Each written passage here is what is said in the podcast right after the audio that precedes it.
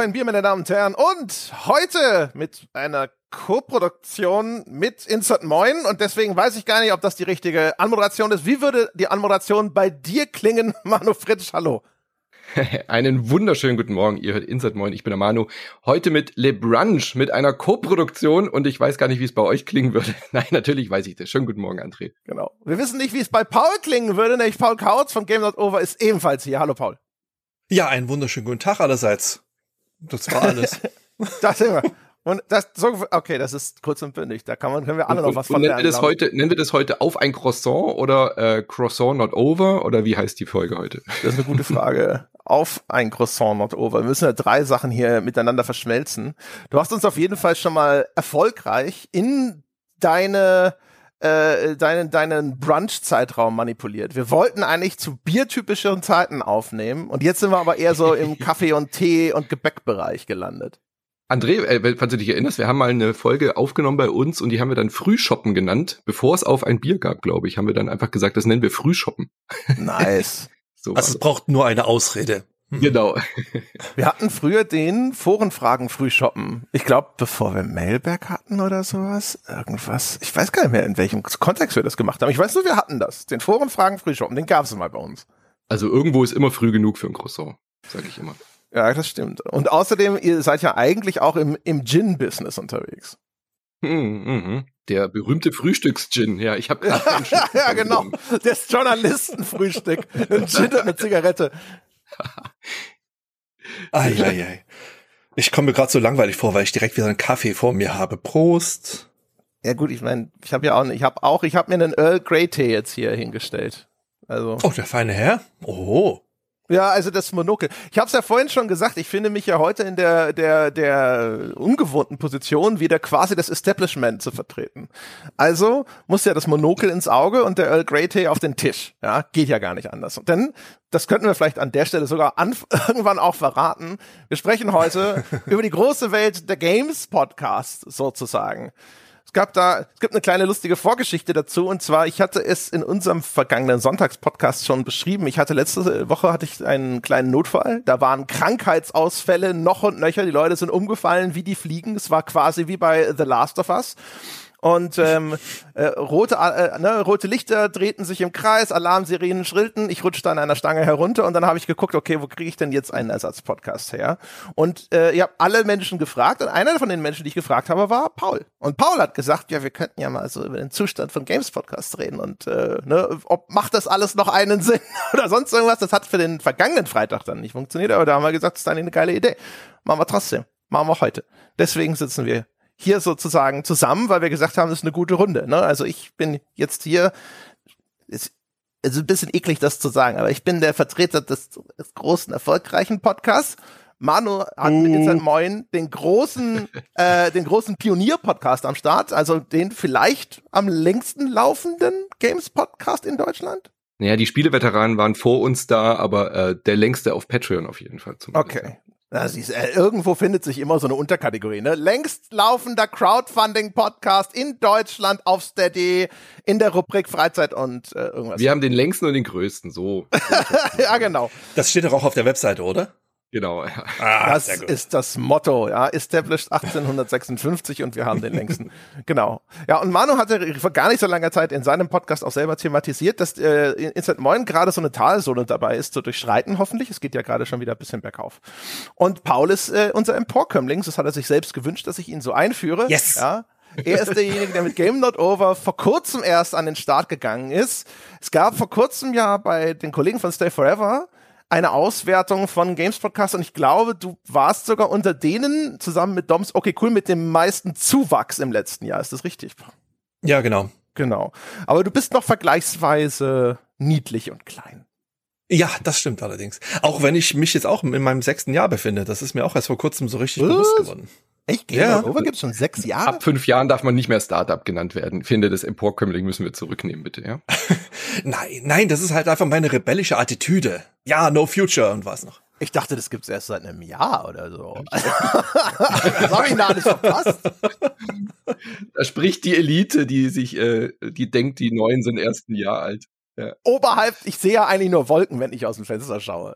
Das müssen wir mal dazu, aber was, was habe ich denn da? Du hast es aber dann irgendwann erstmal, du hast dich irgendwann hingesetzt vor einem Jahr oder so und hast gesagt, jetzt aber richtig oder sowas, ne? Und Ja, vorher hast du mal absolut. hier irgendwie so ein paar Folgen rausgepibbelt und jetzt tun wir so, als gäbe es das schon seit fünf Jahren. Also erstens, ich würde dir gerne übers Internet eine batschen, schon aus Ja. Prinzip. Das, das passiert früher oder später immer. Nein, ich ich habe mich ja vor einem Jahr selbstständig gemacht und zwar mit einem Fokus auf den Podcast. Vorher war das halt wirklich ein Hobbyprojekt, aber jetzt seit einem Jahr ist das Ganze halt. Ich möchte nicht sagen, dass dass es professionalisiert wurde, weil im Hintergrund stehe ja immer noch ich. Aber jetzt ist es halt wirklich der Fokus ganz deutlich auf den Podcast. Ja, also du meinst es jetzt ernst. Du hast so die, Ja, die Augen richtig. zusammengekniffen und die Ärmel hochgekrempelt und die Fäuste geballt. Und die Zähne geschliffen Jawohl, so ist es. und das Haar gebürstet. Aber das ist ja, was uns alle drei eint, dass wir das alle so nebenher angefangen haben und dann irgendwann den Schritt in die Selbstständigkeit damit gemacht haben. Ja. Richtig. Ja, genau. Immer vorsichtig erstmal den Zeh ins Wasser halten. War bei euch auch so, dass ihr, dass ihr gedacht habt, wenn ich sage, ich mach's erstmal nur als Hobby, tut's auch nicht so weh, wenn's scheiße läuft? war, war eine starke Motivation bei mir, als wir angefangen haben, Jochen und ich. Ich hatte immer, ich habe das ja, ich hatte ja US-Podcasts damals äh, gehört und das da, da deswegen gedacht so, oh, das, das ist eine Marktlücke sozusagen und sowas kommt nicht häufig, dass neue Mediengattungen, neue Marktlücken irgendwo auftauchen in deinem Bereich und hatte immer so im Hinterkopf, damit könnte man erfolgreich werden. Ich habe mich aber sehr lange Zeit nicht getraut, das mir selbst gegenüber oder geschweige denn einer Öffentlichkeit einzugestehen. Und habe immer gedacht, so, ja, das ist ja nur Spaß. Ist ja nur Spaß. Und wenn du dich jetzt langlegst und aufs Gesicht fällst und es hören nur 20 Leute, es war ja immer nur Spaß. Solange du die gute Ausrede für dich selbst hast. Naja, aber bei mir war es halt wirklich, ich habe das einfach äh, neben dem eigentlichen Beruf betrieben und halt äh, alle zwei Wochen eine Folge raus.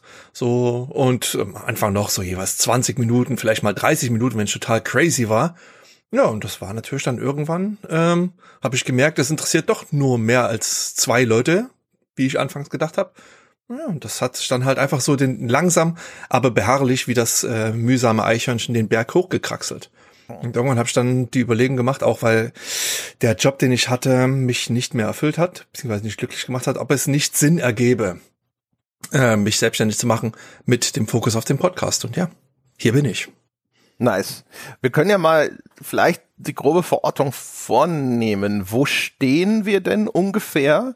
Also, äh, soweit wir es überhaupt wissen, sagen Mhm. können und wollen. Also, Paul, wie viele Unterstützer und wie viel Kohle? Okay, ähm, Unterstützer habe ich über, also ich bin auf Steady und Patreon und ähm, auf, über beide Plattformen zusammen habe ich jetzt ziemlich genau 300 Unterstützerinnen und Unterstützer. Und ähm, oh Gott, ich kann jetzt ganz ehrlich nicht sagen, wie viel Geld dabei rumkommt, weil das geht alles direkt an meine Frau, die macht die gesamte Finanzverwaltung bei uns im Haus. Ähm, und ähm, sie hat sich bis jetzt aber nicht beschwert. Ähm, ich darf das einfach noch weitermachen, also kann es nicht so furchtbar sein. Und äh, an sich ähm, laufen, also habe ich so zwischen, also je nach Monat zwischen 15.000 und 18.000 Downloads über, äh, für, für all meine Folgen. Das kommt Okay. halt alles zusammen. Okay, aber hast du eine, eine Ballpark-Figure, also was, was, was die Kohle angeht? Das muss ja nicht auf den, den Cent genau sein. Ähm, warte mal, da muss ich jetzt direkt mal nachschlagen. Meine Güte, das ist ja das, der. Jetzt muss ich ja auch noch arbeiten, weißt du? ist ja furchtbar. So. Ja. Also, Steady sagt, es sind 853 Euro jeden Monat. Und Patreon sagt, einen Augenblick. Patreon sagt, ähm, die letzte Auszahlung war 483 Euro. So, also das sind ähm, etwas mehr als 1300 Euro. Okay. Genau. Da haben wir ja jetzt so, so eine, so eine Ja. Größenordnung. Manu, Genau. wie sieht das bei euch aus? Genau, also wir sind auch auf Patreon und Steady gesplittet. Also äh, Patreon ist immer noch ein bisschen äh, größer, weil wir einfach äh, da 2014 angefangen haben und dann äh, Patreon halt jahrelang bequatscht haben. Führt doch endlich mal den Euro ein, führt doch endlich mal SEPA-Zahlung ein. Das habt ihr ja auch alles miterkriegt und miterlebt. Oh, Da waren wir ja auch immer im Austausch, André. Ähm, und dann hat äh, Steady irgendwann gesagt, ja, dann machen wir das halt. Und dann habe ich mich aber nicht getraut, einfach zu sagen, komm, wir ziehen alles auf Steady um, weil ich dann auch ein bisschen Sorge hatte. Und äh, deswegen haben wir immer noch das gesplittet. Äh, insgesamt in Summe sind so 650, 640, je nach äh, Monat äh, mal ein bisschen mehr, mal weniger. Jetzt sind es gerade 623. Wir hatten ja, wie gesagt, eine kleine Talfahrt. Und in Summe kommen so ungefähr 3400, 3500, mal ein bisschen mehr, mal ein bisschen weniger, aber so roundabout immer dreieinhalbtausend rum. Äh, in der in der etwas größeren Talphase, die wir letztes Jahr hatten, war es dann aber auch mal äh, nur knapp über 3000, immer so um den Dreh rum. Okay. So, und also weit äh, weg vom Platzhirschen. Ja, ja genau. Jetzt, jetzt platzt der Hirsch. Äh, also bei uns sind es äh, aktuell um die 7100 Unterstützer und äh, auch aufgeteilt zwischen Steady und Patreon und der Monatsumsatz zusammen ist ungefähr 40.000 Euro. Äh, aber da müssen wir alle noch hin. Genau. Wir haben auch noch ein paar versprengte Hörer auf Apple Podcasts. Das muss aber wegen dem System von Apple Podcasts dort deutlich teurer sein und das sind nicht viele. Das ist äh, zweistellig. Das heißt also, das fällt nicht weiter groß ins Gewicht. Wenn man sich einen Überblick verschaffen will, äh, wie es bei uns gerade so läuft. Die Zahlen sind da ja auch alle öffentlich einsehbar. Ich weiß gar nicht, wie das bei euch hm. ist, ob ihr das auch so macht. Ich ja. glaube ja. Ja, ja. Ja, alles öffentlich. Sonst würde das ja der Stay Forever Newsletter auch nicht so genau hinkriegen, glaube ich. ja, ja, ich hatte ich hatte Ende 2022 auch eine Umfrage bei mir äh, über, über Game Not Over und da war unter anderem auch die Frage, wie relevant tatsächlich alternative Finanzierungsangebote für meine Hörerinnen und Hörer sind. Und es war für mich ebenso erhellend wie erschreckend, wie irrelevant dieses Premium-Angebot von Apple tatsächlich ist. Mhm. Also wenn die Leute unterstützen wollen, dann nutzen sie also vor allem wirklich Patreon, Steady, dann irgendwann weit abgeschlagen Spotify, das ja auch jetzt erst seit kurzem über Steady eingebunden werden kann. Und dann irgendwann, irgendwann, jenseits von ferner Liefen, war dann Apple Premium. Was ich irgendwie, was mich sehr verwundert hat weil ich bin ja grundsätzlich auch von meinem Wesen her ein Apple-Jünger, aber irgendwie so Apple Premium Podcast spielt auch für mich selbst überhaupt keine Rolle. Wie ist es bei euch? Ja. Aber das liegt eher daran, dass sie so spät dran waren. Also hätte Apple das schon äh, früher eingeführt, wäre das jetzt, glaube ich, auch der Marktführer, was äh, äh Premium-Angebote ja. angeht. Aber sie haben es halt einfach komplett verschlafen. Sie haben es erst verschlafen und dann und dann scheiße umgesetzt. Ja, genau, haben es schlecht umgesetzt beziehungsweise äh, sie haben halt Konditionen, die mit den ja. Crowdfunding-Plattformen überhaupt genau. nicht konkurrieren können. Ne? Also Apple will mhm. dort genauso seine 30 Prozent wie bei allem anderen auch, während ein mhm. Steady und ein Patreon wollen so 10 Prozent oder sowas von dir. Genau. Mhm. Inklusive aller Gebühren und alles drum und dran. Also und äh, wenn du ein Jahr durchhältst bei äh, Apple, dann geht's ein bisschen runter, aber gut ist es dann immer noch nicht. Aber auch die ganze, das ganze Handling, das ist ja so bisch, also sorry, das ist richtig, richtig schlecht. Äh, da dein äh, Podcast noch anzubieten, ist wirklich extra viel Aufwand für ganz viel wenig Geld. Genau, und du musst überlegen, dieses nach einem Jahr geht's runter, das ist nicht hm. dein Podcast ein Jahr bei Apple, sondern wenn ein Kunde, ein mhm. äh, Hörer dich ein Jahr lang durchgehend abonniert, dann kriegst du ein bisschen mehr von der Abokohle, die er da lässt. Ne? Ja. Ähm, äh, das heißt also auch, das ist, das ist ein verschwindend kleiner Anteil, das fällt nicht ins Gewicht. Das heißt also, deswegen ist auch unser Abo bei Apple deutlich teurer. Und das ist wirklich nur für die Leute, die diese Convenience schätzen, dass sie in ihrer Apple Podcast App einfach nur mal klicken und dann haben sie es abonniert. Und jetzt, du musst dich nicht erst bei einem Steady registrieren, du musst dich nicht bei einem Patreon registrieren, ähm, du musst dir dann nicht noch irgendwo einen separaten RSS-Feed raussuchen und in deine Podcast-App eintragen. Ne? Also das ist ja alles sozusagen, bei Apple ist die Convenience ist schon sehr stark. Ähm, aber dadurch, dass der Preis halt so viel höher ist, ne? also ich, Einstiegspreis sind sieben Euro im Vergleich zum hm. Minimum von fünf auf den anderen Plattformen, äh, das Uiuiui. ist natürlich hart. Aber das ist halt einfach so, weil die, die Kostenstruktur bei Apple im Hintergrund so, so viel anders ist, dass wir das deswegen so bepreist haben. Und ähm, Jetzt kommt noch hinzu, dass es sogar Probleme gibt bei Apple, was ich noch mal extra ärgerlich finde, einfach nur als Nebensatz, weil bei denen Apple macht es so, der RSS-Feed, den wir ausliefern, wird nicht direkt an den Apple-Kunden ausgespielt, sondern Apple zieht diesen RSS-Feed von uns und liefert ihn über eigene Server an die Kunden aus und dabei hustet deren System häufig, äh, dass es diesen RSS-Feed nicht regelmäßig updatet. Das heißt, dann kommen Apple-Kunden zu uns und sagen, wieso ist denn die neue Folge bei mir noch nicht da? Und das liegt wegen, liegt an diesem System, weil Apple mit seinem Update nicht schnell genug ist und dann auch noch die mhm. Leute, die eh schon mehr bezahlen, äh, mhm. ihre Folgen später bekommen. Also das System ist leider immer noch sehr unbefriedigend. Aber das gilt leider ähm, auch zumindest aus meiner Perspektive für Steady und Patreon. Also ich habe jetzt bis jetzt noch keine Plattform gefunden, Unterstützerplattform, bei der ich zu 100 Prozent sagen würde, dass alles so läuft, wie ich mir das vorstellen würde. So eine Sache zum Beispiel, die ich halt wahnsinnig gern machen würde, ist auf Steady und Patreon auch alte Folgen rückdatiert hochladen zu können. Ja. Ähm, und das geht halt schlicht nirgends. Und das finde ich sehr ärgerlich habe ich auch schon steady lang damit im Ohr gelegen äh, und dann heißt ja, es ja, kommt bald, kommt bald, kommt bald. Aber ich meine, wir haben ein Archiv von 3000 Folgen. Also ich würde das schon auch gerne den Leuten, die dann halt jetzt neu bei Patreon und Steady dazukommen, irgendwie auch anbieten. Dadurch, dass wir halt ein paar Mal umgezogen sind, früher bei Superlevel waren, dann eigenständig, dann wieder einen äh, Serverwechsel hatten und so weiter. Es ist halt ein bisschen durcheinander bei uns, was dann alte Folgen angeht. Äh, das würde ich halt gerne vereinen, aber gerade auf Steady wäre das natürlich super, das einfach rückdatieren zu können. Aber gut, kommt Zeit, ja. kommt ran. Ne? Wir sind jetzt in so ein sehr kleinteiliges Ding mhm. reingeraten. Ich ja. glaube, wir müssen jetzt mal kurz sagen, Opla, von vorn. ich, Manu, du hast gerade schon gesagt, ihr wart früher mal bei Superlevel und sonst irgendwas.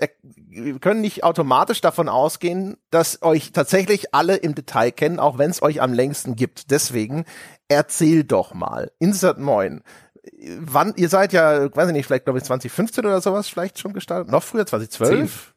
10. Ei, ja, ja, siehst du? Also ei, unfassbar ei, früh. Genau, stimmt. Auf Patreon seid ihr aber 2015 gestartet, ne? Ja. Genau, 2010 haben wir angefangen zu podcasten. Also ich habe da vorher schon so ein bisschen das äh, Podcast-Medium für mich entdeckt. Ich habe früher in einer Agentur gearbeitet, war so zuständig immer für neue Medien.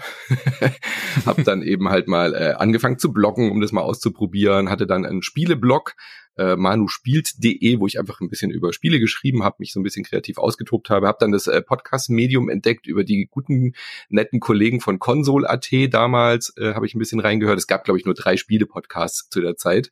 Das eine waren die Österreicher, die immer Red Bull getrunken haben.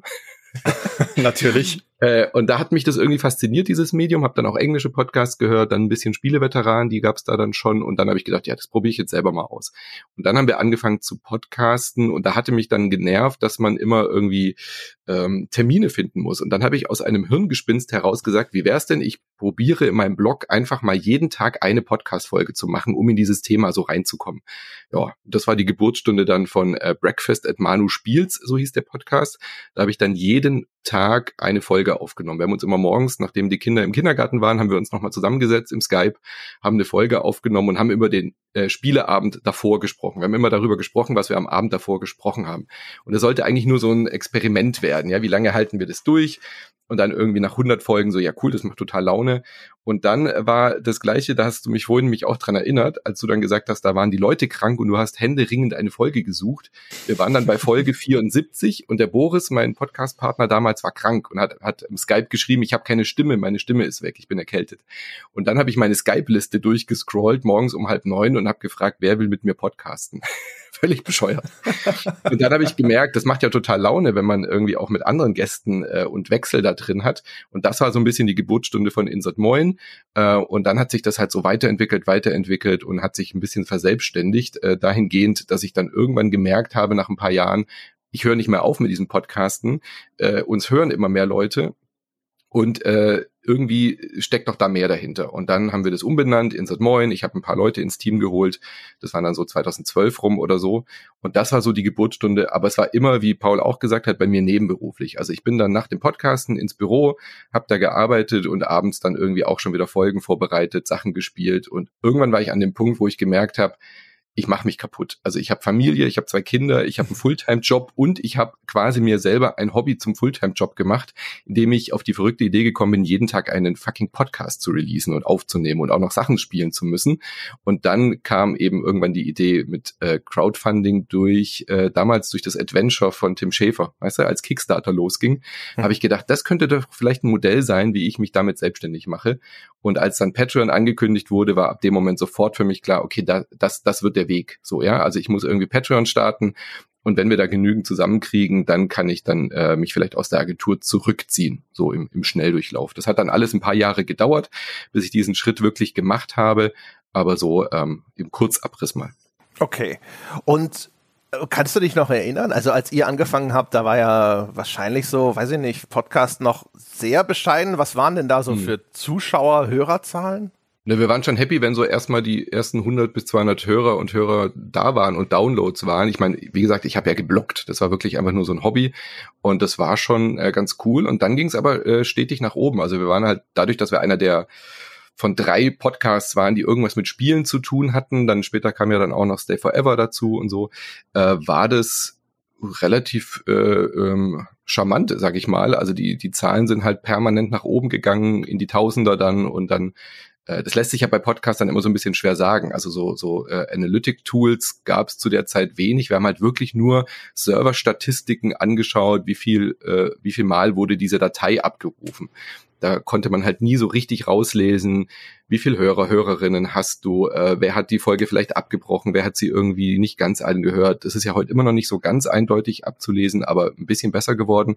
Zu der Zeit haben wir einfach die Serverstatistiken angeschaut. Aber es ging dann schon äh, recht schnell, ich sage jetzt mal nach 2012 rum, so waren wir dann äh, einigermaßen etabliert und auch in den iTunes-Charts immer unter den äh, in den Charts oben mit drin beim beim Spielebereich und äh, ja, das, das, das war dann so der Startschuss, wo wir gemerkt haben, okay, das, das hat einen Markt, das hat äh, eine Relevanz und was wir machen, interessiert die Leute auch. Genau. Und ihr seid ja dann, äh, also wie gesagt, ihr hattet den, äh, den Patreon hattet ihr seit 2015 schon. 14, ähm, Ende 14, glaube ich, sowas, ja. Mhm. Genau. So richtig los ging es dann bei euch, aber auch quasi äh, ungefähr zu der Zeit, in der wir gestartet sind. Wahrscheinlich, weil ihr da auch angefangen habt zu sagen, okay, wir müssen mehr Inhalte hinter die Paywall räumen. Genau, also wir haben 2014 die äh, Patreon gestartet und zu der Zeit, müsst ihr euch zurückerinnern, da gab es diese Idee für im Internet bezahlen, war noch relativ neu. Also man hat natürlich Internet äh, es klingt, als wäre es 100 Jahre her, aber es war halt wirklich, äh, Crowdfunding war halt gar kein Thema, außer für Produkte. Also wenn du halt sagst, ich möchte dieses Adventure, dann zahle ich da was bei Kickstarter und dann warte ich halt, bis das Produkt kommt. Aber so die Idee für Content Creation, irgendwas zu bezahlen, wir reden davon, dass bei Spiegel Online wurde Flatter eingeführt. Das war die Zeit. Und das wurde ja dann auch gleich wieder gecancelt. Das war irgendwie, kam gar nicht gut an. GameStar hatte noch kein Plus-Abo und solche Geschichten. Und dann haben wir da äh, ähm, ähm, Patreon gestartet und das war dann einfach wie so eine äh, ähm, ja, Kaffeekasse für die Leute gefühlt, glaube ich, weil wir haben alle Folgen frei zur Verfügung gestellt und haben aber halt darauf hingewiesen, wenn ihr uns unterstützen wollt, ähm, dann könnt ihr hier auf Patreon uns was in den Topf werfen. Wir haben es aber nicht so kommuniziert, wie ihr das dann später gemacht habt. Wir gehen all in, wir werden dadurch selbstständig, sondern wir haben einfach nur gesagt, wenn es euch gefällt, dann unterstützt uns. Und dann sind so um die 500 Euro zusammengekommen zu der Zeit oder Dollar. Und äh, das hat sich dann schon ganz nett angefühlt. So ein kleines äh, Kaffeekästchen zu haben, ist jetzt ja auch kein kleiner Erfolg für so einen Blog. Aber es hat natürlich überhaupt nicht vorne und hinten gereicht, um das Ding zu finanzieren. Aber es war ja für uns, wir kamen ja auch aus diesem Hobby, ähm, dass wir das amateurmäßig gemacht haben. Ich hatte aber schon das Gefühl, dadurch, dass ich schon immer selbstständig war, da, da muss mehr gehen. Und ich wollte mich ja damit dann auch selbstständig machen. Ähm, meine Kollegen damals, äh, der Micha und der Daniel, für die war aber klar, wir wollen das nicht hauptberuflich machen, wir können das gar nicht hauptberuflich machen und es ist auch nicht realistisch. Also da hatte ich ein bisschen ein anderes Standing als äh, du und Jochen, wo ihr dann klar gesagt habt, hey, wir starten diese Kampagne und wir gehen all in. Und das hat uns ein bisschen gefehlt. Das war vielleicht auch ein, ein, Dilemma oder ein Problem. Ich konnte aber auch nicht so von heute auf morgen einfach aus der Agentur raus. Ähm, als wir dann aber, ich habe dann irgendwann gesagt, nee, wir müssen was ändern. Wir müssen da auch eine Paywall draus machen, weil sonst tut sich da nichts. Dann haben wir nochmal klar kommuniziert, auch ein intern Moin gemacht. Das ist so unsere Weltherrschaftsformat. äh, äh, wie es bei euch heißt. Und dann haben wir gesagt, okay, wir würden gerne das zumindest Manu davon selbstständig wird. Ja? Also die anderen beiden wollen das nicht. Aber wir haben ein, ein, äh, Geschäfts-, äh, ein Finanzierungsmodell uns überlegt, äh, so und so viel brauche ich, um davon selbstständig zu sein. Wir haben dann so 5K mal als Ziel ausgesprochen, damit ich davon meine Miete und alles zahlen kann und davon leben kann und die anderen eben dann für ihre anteilsmäßig für ihre Mitarbeit äh, bezahle. So, und das haben wir dann rausgerufen und ab dem Moment ging es dann auch deutlich höher und dann hat es auch einen kleinen Sprung gemacht. Dann waren wir dann auch relativ schnell bei zwei bis drei K so im Monat und hatten im Peak dann auch mal 5000. So, das, das hat dann ganz gut funktioniert. Ähm, und dann, äh, um das gleich schon mal ein bisschen vorwegzunehmen, da waren wir aber noch relativ einzigartig neben drei, vier, fünf anderen Podcasts mit euch und so. Und dann ging der große Boom los, äh, dass wirklich äh, unendlich viele Games-Podcasts angefangen haben, auch auf Crowdfunding zu setzen. Ähm, aber das war so die, die, die Story. Aber in dem Moment, wo wir gesagt haben, wir wollen auch einen Bezahl-Content anbieten, ab dem Moment hat das eigentlich erst so richtig funktioniert. Also, weiß ich nicht, klopfe ich mir zu sehr selber auf die Schulter, wenn ich sage, wir waren auch so ein bisschen Proof of Concept, weil bei euch geht's ja, wenn ich mir auf die Graphtreon die Dinger anschaue, ja. so im Oktober 2016 los. Wir sind damals so im Juni oder so, so richtig gestartet. Äh, ich vermute, man hat halt einfach auch so ein bisschen gesehen, ah, okay, äh, das hm. funktioniert und zwar, und das ist so ungefähr die Art und Weise, wie es funktioniert. Ja, wir hatten ja damals auch äh, viel gesprochen. Also ähm, sowohl Gunnar als auch ähm, mit euch hatten wir ja auch schon, äh, bevor eure Patreon-Kampagne losging, waren wir ja auch im, im, im eifrigen Austausch und so. Ähm, rückblickend war mein großer Fehler oder unser großer Fehler die ähm, das Messaging. Also wir waren halt immer kostenlos, alle Folgen waren frei und wir haben den Leuten dann was weggenommen. Ja, es gibt bis heute Leute auf Twitter, die mich anschreiben und immer noch sauer sind, dass wir eine Paywall hochgezogen haben, ähm, weil wir halt nicht diesen Schritt wie ihr machen konnte, zu sagen, hey, wir haben hier eine freie Folge und wir gehen jetzt all in und dann kriegt ihr mehr Content, sondern bei uns war immer die Botschaft, wir nehmen euch was weg. Statt alle Folgen frei zu haben, äh, müsst ihr jetzt was dafür bezahlen und nur noch die Sonntagsfolge ist frei. Ähm, kann ich natürlich rückblickend jetzt nicht mehr ändern, aber das war natürlich psychologisch echt ein Problem. Auch für uns, weil wir ja gewohnt waren, eben immer 10, 12, 15.000 Downloads pro Folge zu haben und dann auf einmal bist du halt auf Patreon und siehst, ja gut, man, da unterstützen mich jetzt tausend Leute, aber dann hören ja auch nur noch 600, 700 Leute diese Folge, Max. Das war auch irgendwie ein Dilemma. Es war irgendwie auch schwierig für uns. Wir, wir haben ja irgendwie gar keine Reichweite mehr. Bis man dann diese Denke irgendwann drin hat, ja, ist ja egal, ob jetzt Reichweite hin oder her, wir sind ja nicht Reichweiten getrieben, sondern wenn uns tausend Leute unterstützen und wir dadurch 5000 Euro haben, dann ist es ja sehr viel mehr wert und denen Leuten auch mehr wert, als wenn wir irgendwie für 15.000 Unbekannte senden. Hm. Also das war ein schwieriger Prozess und rückblickend war es natürlich ein Fehler so gesehen, aber äh, mein Gott, was soll ich machen? Unser Unique Selling Point war halt, dass wir jeden Tag senden. Ich kann ja dann nicht irgendwie sagen, äh, wir hätten von Anfang an Patreon machen sollen, ja, dann reden sagen, von 2010, das 12, das funktioniert ja nicht. Ja. Also es ist ja kein Fehler, wenn du äh, was nicht genutzt hast, was zu der Zeit noch gar nicht existiert hat. Ne? Und Klar. vor allem, ähm, man hat ja gesehen, also da, äh, ihr seid, ihr seid dann ja bis 2018, bis zu dem Scheitelpunkt 2018, seid ihr kontinuierlich gestiegen, äh, was mhm. eben die, den Umsatz auf Patreon anging. Ja. Das heißt also, ihr habt den Leuten vielleicht was weggenommen oder sowas, aber ihr habt jetzt auf einmal ja doppelt so viel Geld bekommen wie vorher, als es einfach alles nur free war und die Leute äh, sollten aus der Güte ihres Herzens unterstützen. Ja, und das klappt ja sowieso nie. Ja, das ist wirklich, das ist eine der zentralen Erkenntnisse, das funktioniert nicht. Zumindest nicht mal halbwegs so gut, wie wenn die Leute quasi äh, einen Gegenwert bekommen, wenn sie, wenn sie Geld ausgeben. Also man muss ihnen quasi etwas verkaufen. Das Spendensystem limitiert dich auf, wenn wir jetzt Instant Moin als Beispiel nehmen würden, locker, äh, weiß ich nicht, ein Drittel deines möglichen äh, Umsatzes. Ne? Auch, auch selbst Stay Forever die wahrscheinlich noch am stärksten sind äh, oder gewesen sind, weil sie am Anfang sehr viel immer noch free hatten und gar nicht so viel hinter der Paywall und trotzdem sehr viel Umsatz gemacht haben. Aber selbst äh, Stay Forever äh, kann dieses Paradigma nicht durchbrechen. Es ist übrigens eine Lektion, die ähm, ich mir im Nachhinein wünschte, schneller von dir, André, gelernt zu haben. Weil als ich, ich weiß nicht, ob du dich daran erinnerst, aber bevor ich meine erste Kampagne auf Steady aufgesetzt habe, vor zwei Jahren, hatten wir gequatscht und da habe ich ähm, aus deinem Brunnen der Weisheit schöpfen wollen. Getrunken. Tiefe Schlücke. Ja, ja. Und ähm, du hattest mir da einige Tipps gegeben und ich habe weil ich dachte, dass ich sehr viel schlauer bin als du, sie natürlich geflissentlich ignoriert. Und im Nachhinein ähm, wünschte ich, ich hätte es nicht getan. Denn eine der ähm, wichtigsten Lektionen, die du mir gegeben hast, war, das Konzept der Trinkgeldkasse funktioniert nicht. Mhm. So, du musst den, du musst den Leuten tatsächlich aktiv etwas bieten, damit sie dir Geld geben. Und ich dachte mir, na gut, ich mache halt einfach das Konzept ganz normal weiter, wie ich immer hatte, so mit mit äh, vielen freien Folgen. Und dann werden die Leute schon, weil sie ja die Arbeit wertschätzen, unterstützend ankommen. Und die Lektion ist tatsächlich, nein, das tun sie nicht. Also es, es, es gibt einen harten Kern der Leute, die deine Arbeit wirklich wertschätzen. Ähm, ich, ich tu mir bis heute schwer, äh, damit das Wort Fans zu benutzen, weil das halt implizieren würde, ähm, also ich, ich kann für mich selbst Förderer, Dankeschön. Weil das sind sie. Richtig, richtig.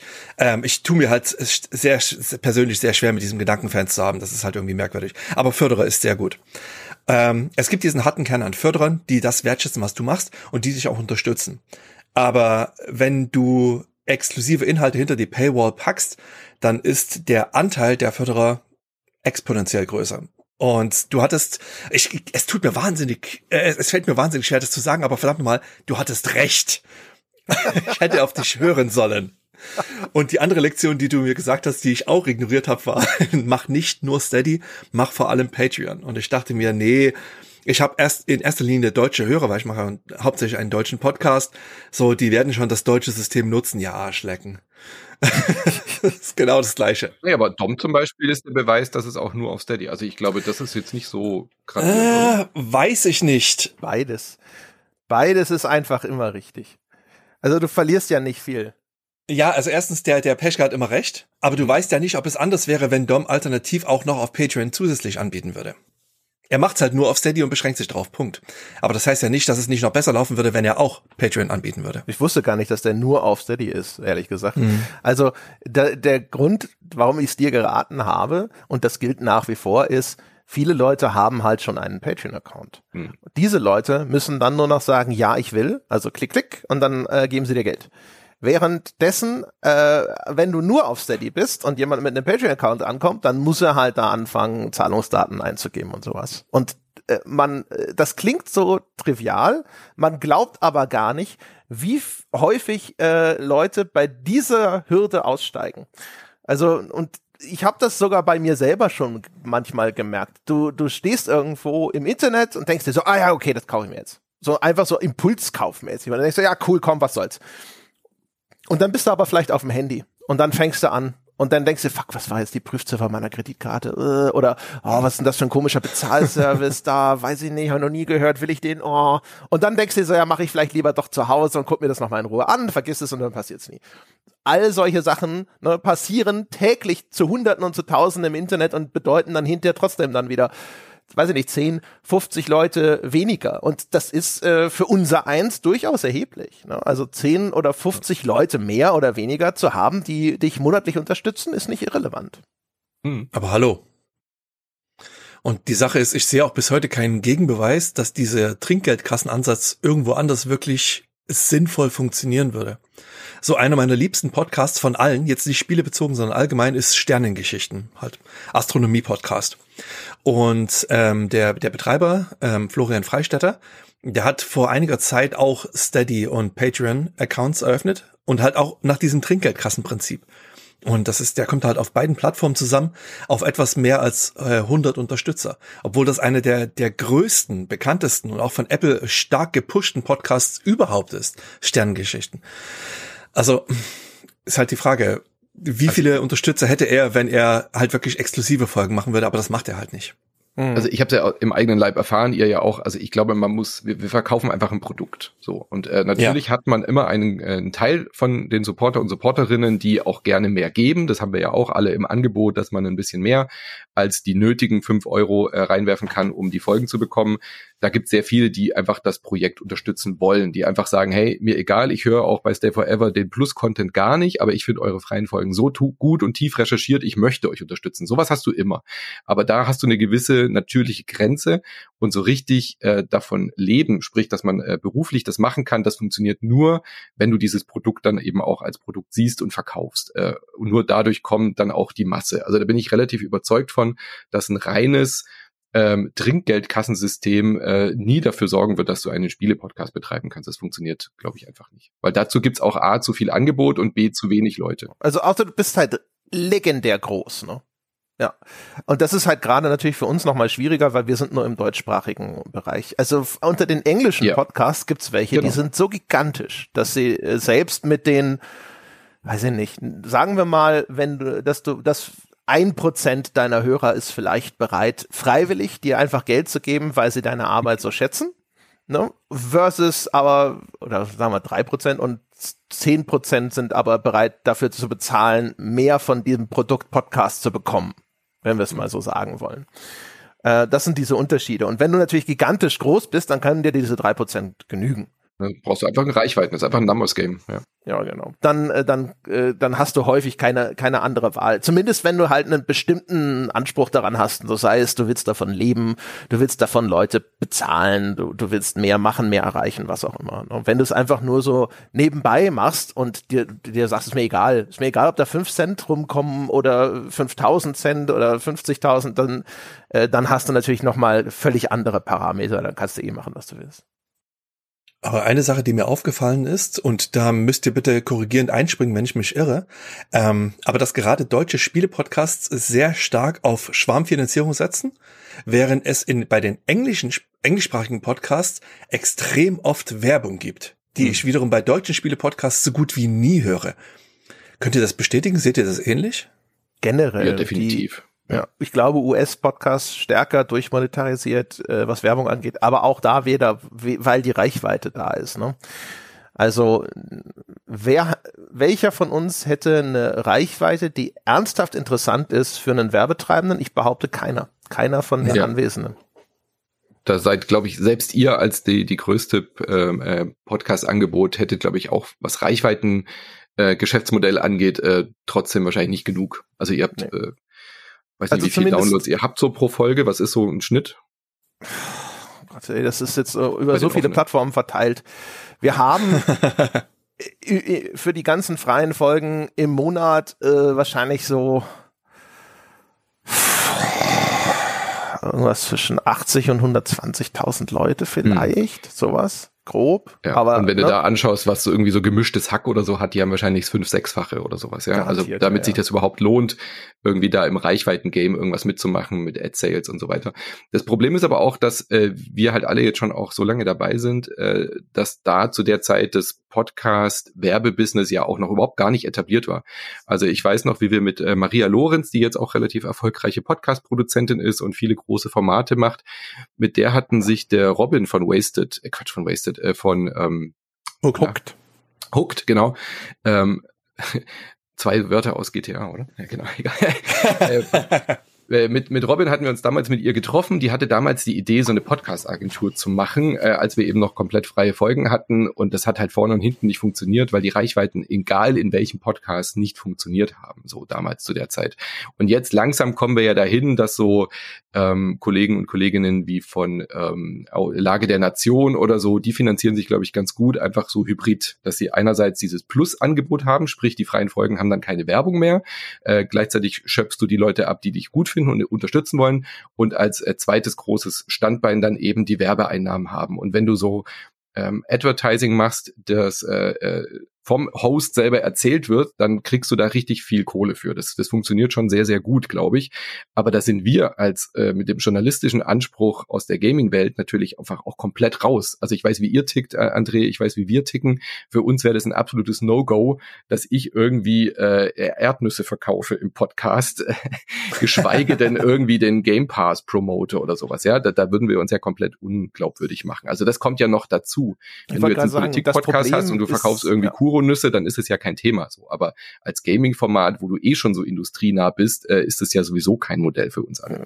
Also, also ich möchte erstmal sagen, wir sind nicht industrienah, aber ähm, Nein, aber automatisch ja. durch Produktjournalismus. So, weißt du, das ja, ist ja, du bist schon nah, ja. Muss man immer gucken. Aber egal, auf jeden Fall, ähm, ähm, äh, das, das große Problem ist, wenn äh, die, die Reichweite, die man hat, relevant ist für irgendwen, dann meistens eben für Leute, die äh, Computerspiele verkaufen. Ne? Und das kommt halt nicht in Frage.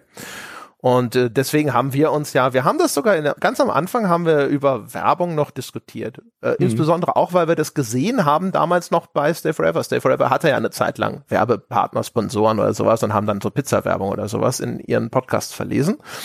Und da haben wir, wir haben schon äh, drüber nachgedacht, dass das vielleicht notwendig sein würde, weil wir auch mit diesem äh, Crowdfunding-Erfolg überhaupt nicht mhm. gerechnet haben. Ne? Wir haben nicht ge damit gerechnet, dass das so dermaßen gut funktioniert.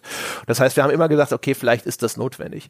Wir haben halt relativ schnell erstens auch festgestellt, wir sind keine Vermarkter, Werbe, Sales, Marketing Menschen. Also weder Jochen noch ich äh, mhm. haben dafür ein besonderes Talent. Im Gegenteil, sondern wir sind da gehemmt. Also irgendwo anzurufen einfach und zu sagen so, ja, hi, ich bin der Dingsbums vom Podcast so und so. Wollt ihr nicht mal irgendwie mir, keine Ahnung, 2000 Euro dafür geben, dass ich hier euer, euer Bier bewerbe? Ne? Das, für uns war immer das Ding, so, wir heißen ja, also unser Sonntagspodcast heißt auf ein Bier. Wir sind gestartet als auf ein Bier. Wir äh, haben angefangen immer am Anfang über Bier zu reden und sowas und haben gedacht so, ja, so ein Biersponsor. Ne? Das ist doch, das ist doch perfekt und das ist, äh, hat mhm. mit Computerspielen nichts zu tun. Das gefährdet unsere Unabhängigkeit null. Das ist ja total easy.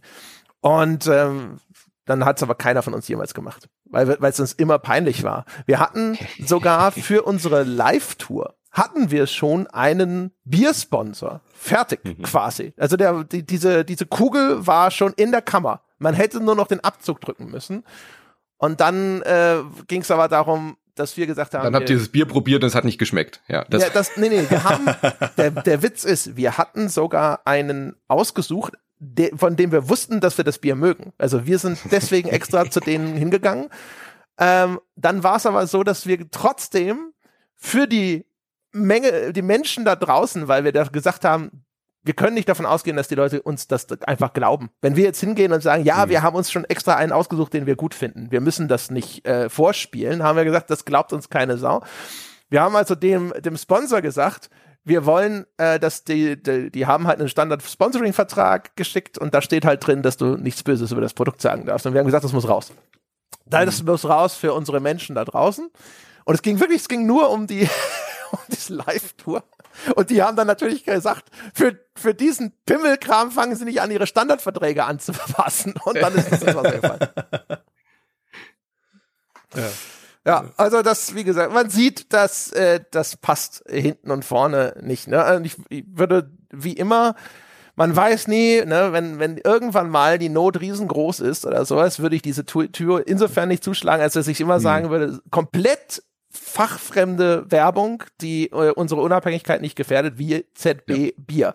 Äh, dass sowas in dem frei verfügbaren Podcasts irgendwann doch noch mal vorkäme. Ich würde, würde jetzt würde es einfach aus Prinzip nicht komplett ausschließen wollen. Ich würde halt ausschließen, mhm. wir werden niemals Werbung nehmen, die in irgendeiner Form Games äh, nah ist und wir werden auch niemals unseren Bäckern Werbung zumuten. Wer für uns bezahlt, hat damit seine Schuldigkeit getan und wird nicht auch noch mit Werbung belästigt. Das sind die Sachen, die fest. Das ist ganz klar. Also da bin Richtig. ich voll bei dir. Das würden wir auch so machen, wenn wir es machen würden. Ähm, genau, genau gleich. Also auch aus genau diesen Gründen. Äh, ich habe trotzdem Sorge oder ich hätte Sorge, ähm, ich glaube auch, das würde bei euch, glaube ich, auch passieren, dass da viele dabei sind, die einfach so per se Werbung ablehnen. Und auch wenn sie als Bezahler äh, Kunde keine Werbung dann hätten, würden sie es einfach ablehnen und sagen, nö, dann unterstütze ich euch nicht mehr, ihr nehmt jetzt ja Werbegeld. Also ich glaube, dass äh, kein kleiner Prozentsatz der, der SupporterInnen da dann sagen würde, wir reagieren darauf und äh, dass sich das dann wieder ausgleicht. Also die mhm. Gefahr sehe ich oder die, die Sorge hätte ich, wenn man dann doch irgendwann diesen Schritt geht. Möglich. Also es ist eine sehr hypothetische Fragestellung. Ne? Also da, wie gesagt, aus, aus Gründen der Unfähigkeit wird es wahrscheinlich eh nie passieren. Weil, wie gesagt, also das, der, wir haben das immer mal so, äh, weil äh, die Inflation macht vor uns allen nicht halt. Es gibt immer den Gedanken, müssen wir irgendwann die Preise erhöhen. So, ne? also mhm. den Einstiegspreis in das Abo. Und dann ist die Diskussion, ja, weiß ich nicht, ist das nicht blöd für die Leute, die nicht so viel Geld haben? Wir bieten es eh schon an, dass wenn jemand sagt, ich ich kann mir das finanziell nicht leisten. Ich habe einfach wirklich nicht genug Geld, dann kriegt er den Podcast von uns kostenlos einfach. Ne? Schreibt uns eine E-Mail, sagt, ich kann mir das nicht leisten. Es liegt nicht daran, dass ich einfach euch kein Geld geben will oder so, sondern ich habe einfach keine Kohle und dann kriegt ihr den Podcast einfach so geschenkt. So, das ist unsere unsere Lösung für alle, die sozusagen in irgendeiner mhm. Form armutsbetroffen oder in der Nähe von armutsbetroffen sind. Äh, wir haben aber trotzdem natürlich immer so auch dieses Ding, dass wir sagen, der Einstiegspreis sollte trotzdem so niedrig sein wie möglich, aber es kann natürlich irgendwann, ne, äh, ich weiß nicht, auch eine Currywurst kostet nicht mehr 50 Pfennig. So.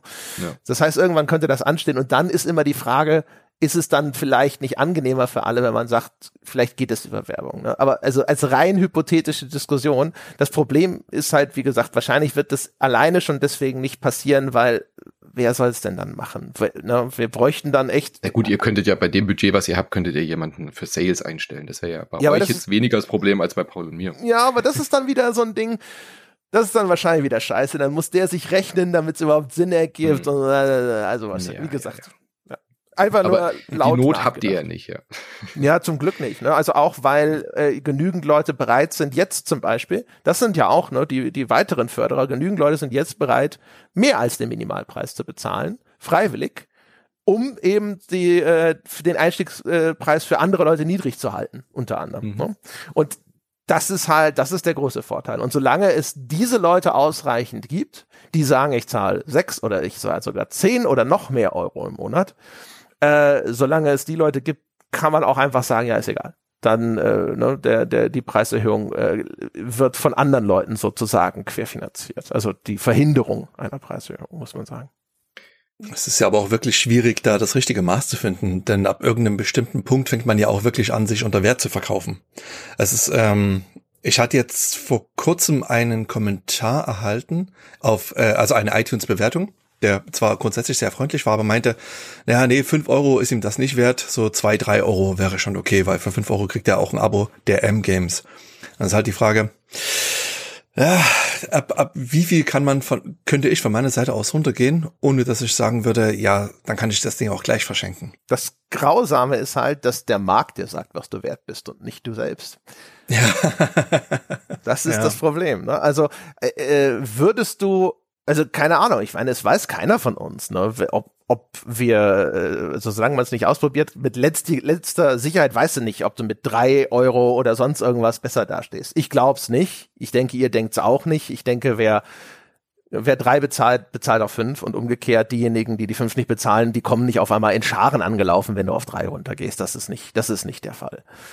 Es gibt garantiert so Sweet Spots oder also Schwellen, wo es dann zu viel wird, ne? wo die Leute sagen so, uh, das da ist mir jetzt auch im, jetzt im Vergleich so fünf hat sich so fünf Euro Eintrittspreis hat sich so als so ein erster Standard erstmal etabliert und wahrscheinlich irgendwann in etlichen Jahren, hoffentlich erst, äh, werden alle nach und nach nach oben rücken müssen. Wie gesagt, wie, einfach aus Inflationsgründen. Irgendwann wird sechs dann der neue Standard sein oder was auch immer. Ja, wir hatten ja auch schon äh, mal diese äh, Dollar-Anpassung, das habt ihr, glaube ich, auch gemacht, als der Kurs so arg schlecht war.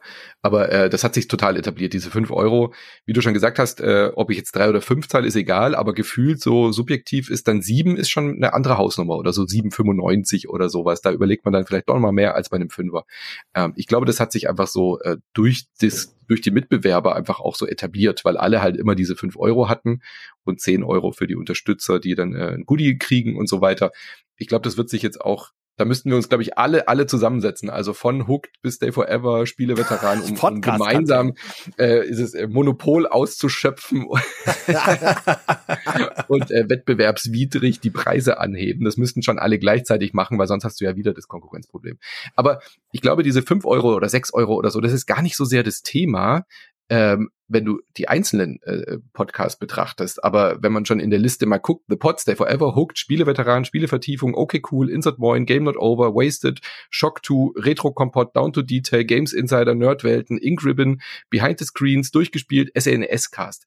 Allein, wenn du die alle unterstützt und selbst wenn du nur die Top 5 unterstützt, äh, ist dein Budget halt einfach auch sehr, sehr, sehr schnell auf einem großen zweistelligen Betrag. Und ich glaube, das ist die viel größere äh, Sorge oder Frage, ob diese fünf Euro äh, auf lange Sicht funktionieren, weil die Leute halt einfach auch ein begrenztes Budget haben, nicht nur finanziell, sondern eben halt auch zeitlich. Das ist, glaube ich, das Problem. Vor allen Dingen da auch noch dazu kommt, dass mittlerweile viele Podcasts gibt, die halt ihre Folgen nicht irgendwie in dem Minutenbereich haben, sondern in, in dem hohen Stundenbereich. Also wenn ich da zum Beispiel an Radio Nukular denke, das ist ja zum, Mhm. nun wirklich einer der größten Nerd-Podcasts, ja nicht nur Spiele, da sind die Folgen halt in aller Regel drei Stunden plus lang. Und wenn du halt eine Folge Radio Nukular am Tag hörst, wie viel Zeit hast du dann noch für den Rest? Der Podcast, die du potenziell unterstützen möchtest.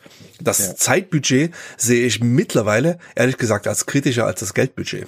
Ja, wir haben ganz viele Exit-Surveys. Also wenn man Patreon kündigt, äh, dann kommt dann so eine Abfrage, die kann ausgefüllt werden, wo du dann manchmal Genau. so ein bisschen Feedback bekommst.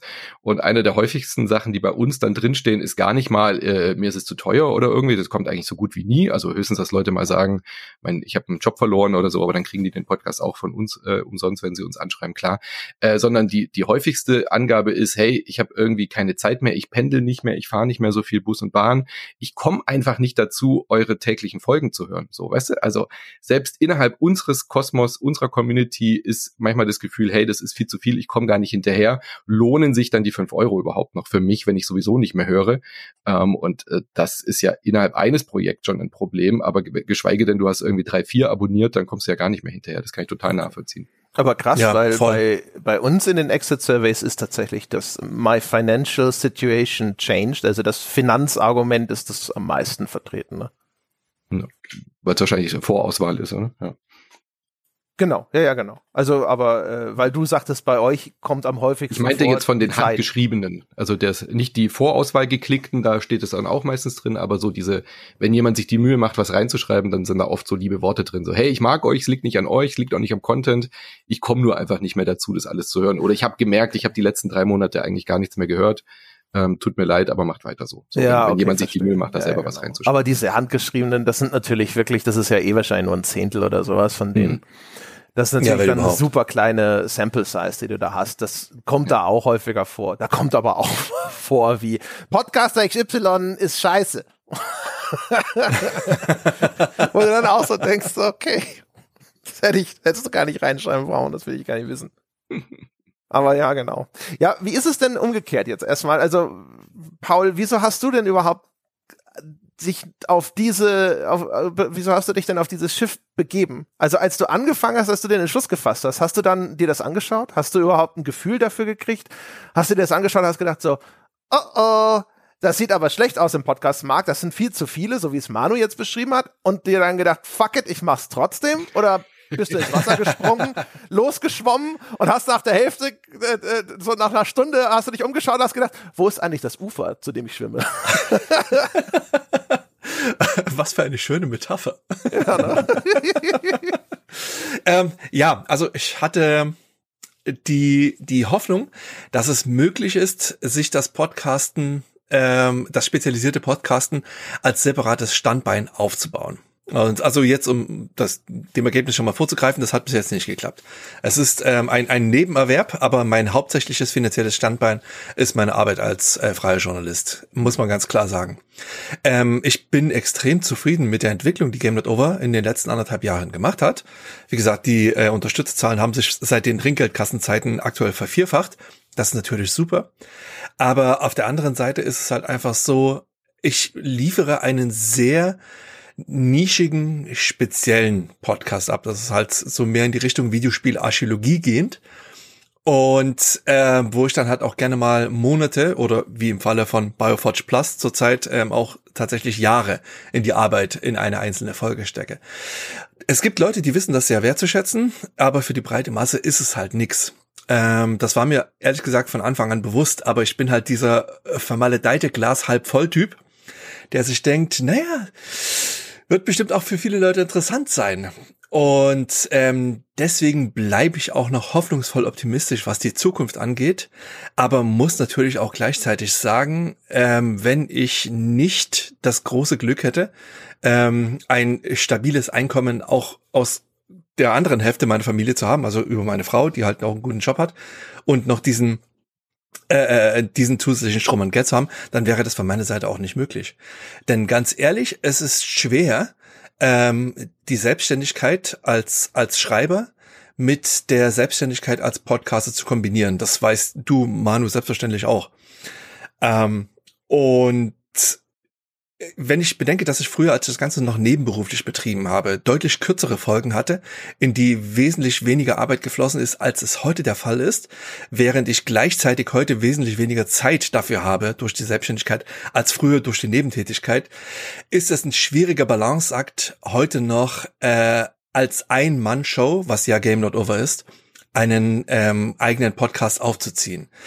Wenn ich das Ganze heute nochmal machen würde, dann würde ich es anders machen. Ich habe mir, glaube ich, so ziemlich den schwerstmöglichen Weg ausgesucht, den man da gehen kann. Und ich würde auch den Leuten raten, die heute einen Podcast aufsetzen wollen, ähm, also davon abraten, denselben Weg zu gehen wie ich. Erklär mal kurz, also äh, an welcher Stelle denkst du denn, dass der Weg jetzt unnötig steinig ist? Ähm, Ist es das Nebenberufliche oder dass du es ganz alleine machst? Ist es alles? Das, also äh, ja, beides, ehrlich gesagt. Es ist das, das Nebenberufliche, also die, der Fokus ist halt schwierig, weil ich muss mein extrem begrenztes Zeitkontingent halt auch einteilen. Und ähm, dadurch, dass ich mir halt diese Spezialisierung gesucht habe, diese Nischentitel, die interessante Geschichten zu erzählen haben, denen man aber auch wirklich hinterherrennen muss. Ähm, das ist halt einfach eine Sache, die kostet Zeit wahnsinnig viel Zeit. Und ich erinnere mich noch sehr deutlich an die frühen Podcasts, die ich seinerzeit gehört habe, so in den um die 2010er herum.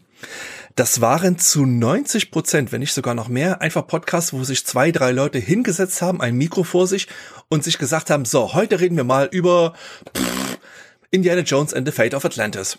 So, und dann haben sie halt einfach so in, in dieser Welle, in diesem See der Nostalgie herumgeschippert und sich so ein bisschen was gegenseitig davon erzählt, wie cool dieses Spiel früher war. Da stand halt kein Aufwand dahin, also kein, kein nennenswerter Aufwand dahinter, keine große Recherche. Das war halt einfach so wie sich heute immer noch ähm, außenstehende Podcasts vorstellen, dass da einfach ein paar Leute sind und einfach eine Stunde lang drauf losplappern, dann wird das Ding hochgeladen. So wie dieser.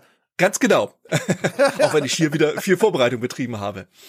Ähm, aber du, hast, so du hast live deine Zahlen gegoogelt, das ist nicht viel Vorbereitung betrieben. aber das ist auch eine Sache, von der wusste ich nicht, dass es abgefragt wird. Alles andere habe ich mir aufgeschrieben. Du kennst meine Vorbereitung, Peschke. Ja, ich weiß. Er ist akribisch, das kann ich bestätigen. Ja, und es ist halt, auf diese Art und Weise kann ich halt persönlich nicht funktionieren. So dieses einfach irgendwie hinsetzen und einfach nur aus, aus dem, aus dem Gedächtnis schöpfen. Ich brauche immer meine Vorbereitung. Und das ist halt eine Art und Weise, einen Podcast zu machen, die ist anstrengend. Ganz einfach. Und das, wenn ich jemand heute einen neuen Podcast macht, der sich um Retro-Spiele beschäftigt, würde ich halt sagen, mach's, mach's einfacher, mach's oberflächlicher, weil ansonsten halst du dir einfach wahnsinnig viel Arbeit auf. Die Sache ist halt, es ist, es ist wahnsinnig belohnend und motivierend, wenn man halt Geschichten erzählen kann, die noch nie jemand erzählt hat. Ich kann da jetzt schon wieder nur das Beispiel Bioforge Plus auspacken. Entschuldigung, ich will gar keine Werbung dafür machen. Aber das ist halt eine Geschichte, die wurde noch niemals erzählt. Ähm, das ist eine super interessante Geschichte. Aber das Problem ist, es betrifft das Add-on zu einem erfolglosen Spiel ähm, es ist halt, natürlich ist das äh, eine Katastrophe mit Ansage, aber ich mach's trotzdem, weil es sonst keiner macht. Und das ist, das ist halt mein Hauptproblem. Und das, das kann ich an mir halt leider nicht ändern. Wie ist denn das, also ähm, bei dir, Manu? Weil du hast eigentlich ja auch wenn man es jetzt mal, ich weiß nicht, schlag mich, wenn ich das zu blöd und flapsig formuliere, aber du hast ja auch schon mehrere Haupt-Podcast-Partner verschlissen, weil der Arbeitsaufwand einfach zu groß ist. Das ist ein bisschen hart formuliert, aber, ja, aber, äh, aber ist es denn nicht faktisch, also sowohl der Daniel Raumer als auch, wenn ich das richtig verstanden habe, der Michael Shadowpan, mhm die sind ja auch und, und aus quasi fast schon aus gesundheitlichen Gründen ausgestiegen, weil es einfach too much war hinterher. Also Micha hat sich jetzt einfach umstrukturiert, aber beim Daniel war das ähm, aber auch eine persönliche Sache, dass er ähm, der Spieleindustrie ein bisschen über war, aber einfach so die, die Lust am Gaming verloren hatte durch dieses äh, täglich irgendwie Content produzieren. Ja? Also dass wir halt immer gesagt haben, okay, wir müssen jetzt irgendwie, das nächste Spiel kommt raus, äh, wer macht die Folge, wer macht das? Und äh, er hat es ja nebenberuflich gemacht, wirklich als Hobby. So, für mich war das immer klar, das ist mein Beruf. Ich war ja davor dann auch schon äh, hauptberuflich Spielejournalist äh, zu der Zeit. Deswegen, Micha und ich haben das immer auch, so wie Paul auch gesagt hat, äh, immer auch verwerten können. Also sprich, wenn man ein Spiel spielt, kann man irgendwie dann der GameStar einen Artikel anbieten, kann aber gleichzeitig irgendwie auch über einen Podcast nachdenken. Micha plant irgendwie einen Horrorkanal auf YouTube zu machen, kann dafür also auch irgendwie Content äh, mitdenken und vorproduzieren. Wenn er ein Interview für Insert Moin macht, hat er damit irgendwie auch Sachen, die er für sein Horrorformat nutzen kann. Also das war für uns beide jetzt nicht so dann das Problem, was so den Verschleiß angeht. Ähm, Daniel hat aber hauptberuflich eben beim Gamesmarkt gearbeitet, also in der äh, Redaktion und ist dann abends heim und wollte eigentlich vielleicht was ganz anderes spielen oder überhaupt nicht spielen und hat dann aber ge gewusst, oh scheiße, wir haben keine Folge für Freitag, ich muss jetzt dringend äh, keine Ahnung, Doom Returnal oder sowas äh, durchboxen, um das dann fertig zu kriegen, weil ich am Donnerstagnachmittag mit Manu podcasten will dazu. Und das macht dich natürlich auch ein bisschen kaputt im Sinne von, dass dir die Lust an Spielen vergeht. So, das war so mit der Hauptgrund. Ähm, äh, dieser, dieser, dieser Druck, immer was spielen zu müssen, immer was Neues spielen zu müssen und gar nicht so das, wo sehr man äh, Lust drauf hat. Mhm. Das hat sich ein bisschen gebessert, als wir dann von diesem täglich weg sind. Also ähm, Micha und ich haben dann gesagt, als Daniel äh, weggegangen ist, er ist ja auch aus München weggezogen, hat sie die Branche gewechselt, dass wir gesagt haben, okay, wir kriegen das nicht mehr hin, wir holen uns zwar die Anne mit ans Bord, äh, an Bord, aber wir äh, entschlacken das ein bisschen und werden jetzt nicht mehr täglich senden, sondern nur noch in Anführungszeichen viermal die Woche.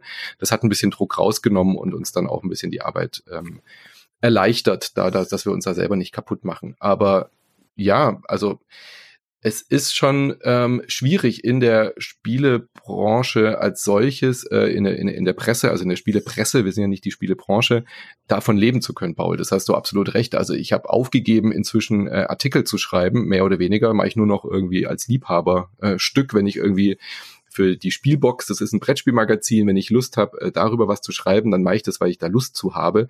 Aber irgendwie davon leben zu wollen, dass man äh, Spiele-Reviews schreibt, das ist ein ganz anderes Thema für einen ganz anderen Podcast, aber davon kann man nicht leben. ja, das machen wir manchmal noch so, weil wir dann ja sowieso das Spiel irgendwie für den Podcast gespielt haben, dann kann man das so mitnehmen. Aber das ist hier nichts, von dem man irgendwie einen Beruf aufbauen kann. Ähm, das hat Dom bestimmt auch schon bei euch irgendwie öfter mal erzählt. Das ist einfach völlig undankbar. Okay. Ähm, Aber erklär's vielleicht ganz kurz, also dass wir Crowdfunding haben. Ja. Genau. Aber erklär's den Menschen vielleicht sozusagen mal ganz kurz zusammenfassen. Naja, die Löhne sind einfach viel zu schlecht. Also das Honorar ist einfach lächerlich klein äh, im Online-Journalismus als äh, generell gesagt, kann man das glaube ich auch übergreifend sagen. Auch wenn du für große Magazine wie Spiegel Online und so schreibst, kriegst du einfach im Online-Journalismus so gut wie gar kein Geld für die Arbeit, die du da reinsteckst. Äh, der Spielejournalismus hat ein, noch ein größeres Problem da hinten dran, weil du dann ja auch solche Spiele spielen musst, die irgendwie 20, 30 Stunden dauern, bevor du sie eigentlich einigermaßen besprechen kannst, kriegst aber trotzdem ja nur das Geld bezahlt für einen Artikel, der halt äh, nach zwei Seiten abgerechnet wird. Und äh, früher konntest du dann vielleicht noch über die verschiedenen Magazine dann irgendwie quer ähm, finanzieren, indem du halt sagst, ich schreibe ein äh, Review dafür, ich mache ein Interview, was ich eh auch vorbereitet habe auf dem Preview-Event, ich schreibe da noch ein Preview. Also ich kenne Leute, die da das hauptberuflich so gemacht haben und dann halt für fünf, sechs verschiedene äh, Outlets dann irgendwie äh, abgerechnet haben und das hat einigermaßen funktioniert. Aber du hast ja keine, du hast ja nicht mehr die, die, die, die Möglichkeit hast du gar nicht mehr. Also irgendwann war dann alles nur noch Computec und Webedia und dann hast du halt äh, zwei Outputs so und den Rest kannst du dir eigentlich knicken. So und äh, davon kannst du nicht leben und deswegen war das dann kein Berufszweig, wo ich gemerkt habe, das funktioniert. Meine Idee war ja auch, ich mache den Podcast und wenn äh, damit finanziere ich ein Standbein, dann schreibe ich Artikel, das ist das zweite Standbein und das wird dann schon irgendwie klappen. Und das habe ich, das zweite Standbein ist jetzt eigentlich komplett weg. Ich querfinanziere meinen Lebensunterhalt damit, dass ich jetzt eben meine Podcast-Erfahrung ähm, verkaufe. Ich gebe Workshops, wie man Podcasts macht. An der Uni Frankfurt zum Beispiel gebe ich Workshops. Äh, ich berate Unternehmen, die irgendwie Podcasts äh, bei sich einführen wollen und äh, biete auch an, dann eben sowas zu machen wie Produktion, Schnitt oder eben äh, auch komplette Podcasts für, für andere Firmen zu machen. Und das hat dann äh, so das gerechtfertigt oder auch entspannt, dass ich äh, mich ein bisschen zurücklehnen kann, dass ich sage, okay, Insert Moin muss für sich natürlich auch irgendwie funktionieren und stehen, aber ich muss jetzt nicht anfangen, darüber nachzudenken, ob ich Anne, Nina, Micha, die ja alle für mich äh, dann Podcasts machen, irgendwie äh, cancel, also rausschmeiße und äh, kündige äh, und denen weniger äh, davon abgebe, weil es für mich alleine sonst nicht reicht. Und äh, das entspannt die Lage dann doch enorm, einfach zu wissen, dass man da noch in, in anderen Bereichen irgendwie noch ein Standbein aufbaut. Aber ohne würde das nicht funktionieren, so in, in unserer Größenordnung. Wie ist das Instant Moin? Das gehört nur dir, ne? Also äh, wenn du jetzt auf die reine Firmierung angeht, ist das meine Firma und äh, alle, die bei mir im Team dabei sind, sind als Freelancer, genau. Genau. Es ist keine Firmierung, die ich mit denen zusammen habe, sondern äh, es ist meine Firma, genau. Ja. Ist das für dich ein Nachteil gewesen? Also glaubst du, äh, dass, äh, keine Ahnung, der Daniel Raumer oder sowas, wenn ihm das ge gehört hätte zur Hälfte der Werte da geschaffen wird, dann hätte er da länger noch äh, weiter mitgemacht? Naja, wir hatten natürlich, darüber natürlich auch gesprochen, äh, wie wir das jetzt alles aufziehen. Ich hätte mir ich war mal ein bisschen neidisch auf euch beide, dass ihr das gleich als Firma so gemacht habt, äh, weil ich darüber bevor ihr das gemacht habt, ja auch schon ein paar Mal nachgedacht habe. So, wir hatten ja dann schon Patreon und ich habe auch gedacht, hey, wäre das nicht eigentlich was, wenn wir das jetzt hauptberuflich machen? Der Daniel war ja auch schon Redakteur. Ähm, war dann aber nicht davon äh, begeistert oder hat einfach nicht an die Idee geglaubt. Also er war nicht so überzeugt davon wie ich und hat dann gesagt, nee, für mich ist das kein Weg. Also ich kann mir nicht vorstellen, dass das funktioniert, dass wir das hauptberuflich machen können und dass wir davon leben können, weil da fehlt uns der, die, der, die Bekanntheit, da fehlt uns die Reichweite, der Fame, um diesen Schritt wirklich äh, gehen zu können und auch aus Menschen haben ja unterschiedliche Sicherheitsgefühle. Also aus einem bestehenden guten Job, den er hatte, in diese Unsicherheit war für ihn ein ganz anderer Schritt oder wäre ein anderer Schritt gewesen als für mich oder Micha, die sowieso schon selbstständig waren. Ähm, deswegen war ich, wie gesagt, immer so ein bisschen eifersüchtig darauf, nicht neidisch, sondern ähm, habe dann mich gefreut, dass ihr dieses, äh, dass ihr das so durchziehen konnte, zu sagen, wir gehen all in. Ähm, ich hatte da nicht die Möglichkeit zu, aber ich habe das ja dann für mich gemacht, diesen Schritt und äh, hat sich ja zum Glück auch bewährt, dass es der richtige Schritt war. Ich bin dann aus der Agentur raus und bin diesen Schritt gegangen. Für mich hat es super funktioniert, aber ähm, wäre natürlich toll gewesen, noch jemanden dabei zu haben, der auch die gleiche Motivation, den gleichen Drive und die gleiche Notwendigkeit auch hat, dass das Ding funktioniert. Ja? Und mhm. deswegen fehlte mir immer so ein bisschen dann da dieser Sparring-Partner aus der aus der Business-Ecke, äh, so wie ihr das ja. dann hattet. Aber das, und das hat sich aber einfach nicht ergeben. Das heißt, es wollte ja. keiner von den anderen. Genau. Okay. Ja.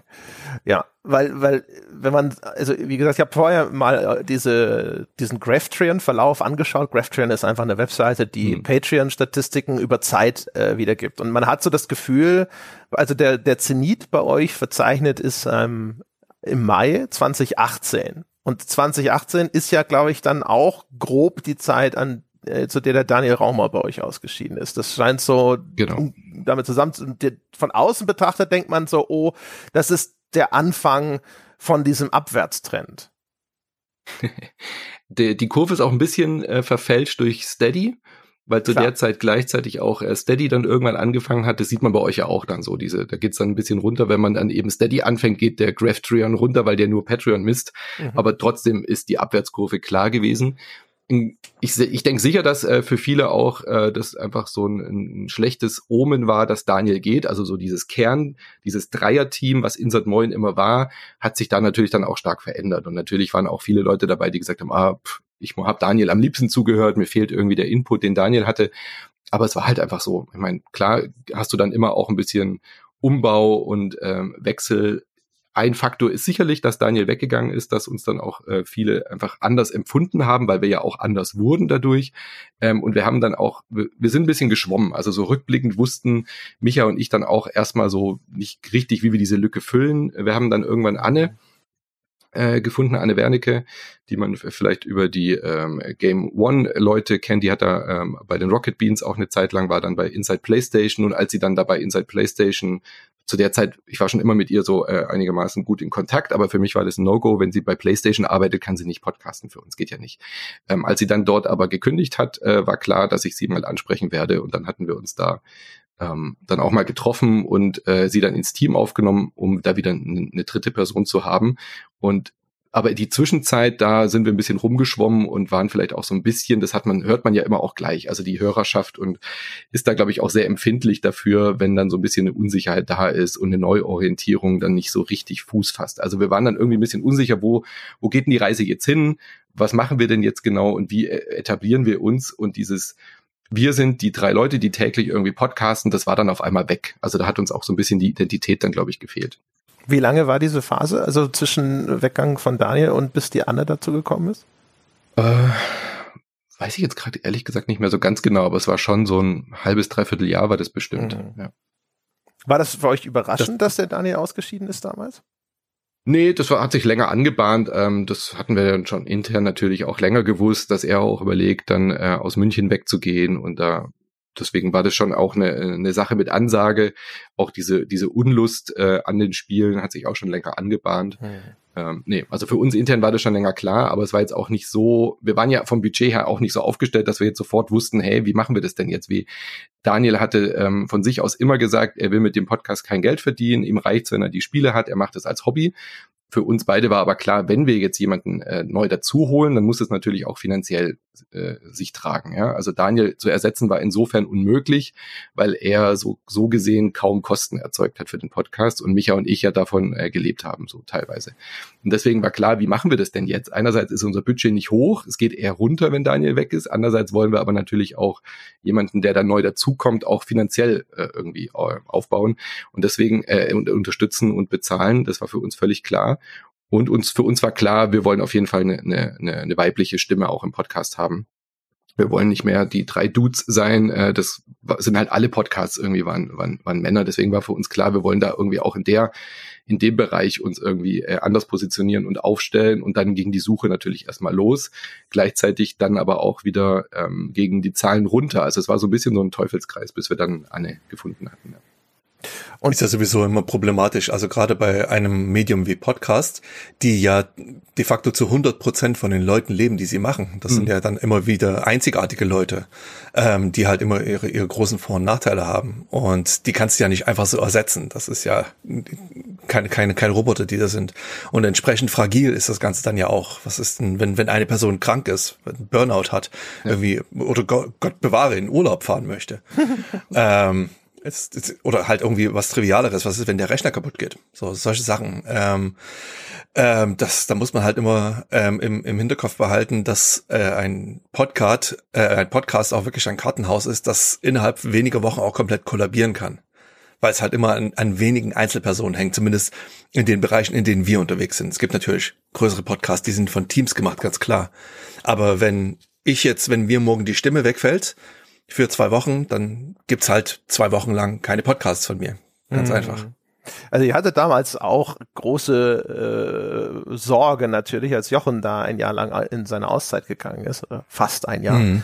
Ähm, äh, weil ich auch nicht wusste, wie, wie reagieren die Menschen darauf und welche Folgen hat das hinterher. Das war jetzt in dem Falle ähm, zum Glück nicht wahnsinnig signifikant. Das am Anfang hat so, ist es so ein bisschen abgesackt, so 100 Leute oder sonst irgendwas und hat sich dann relativ schnell wieder gefangen.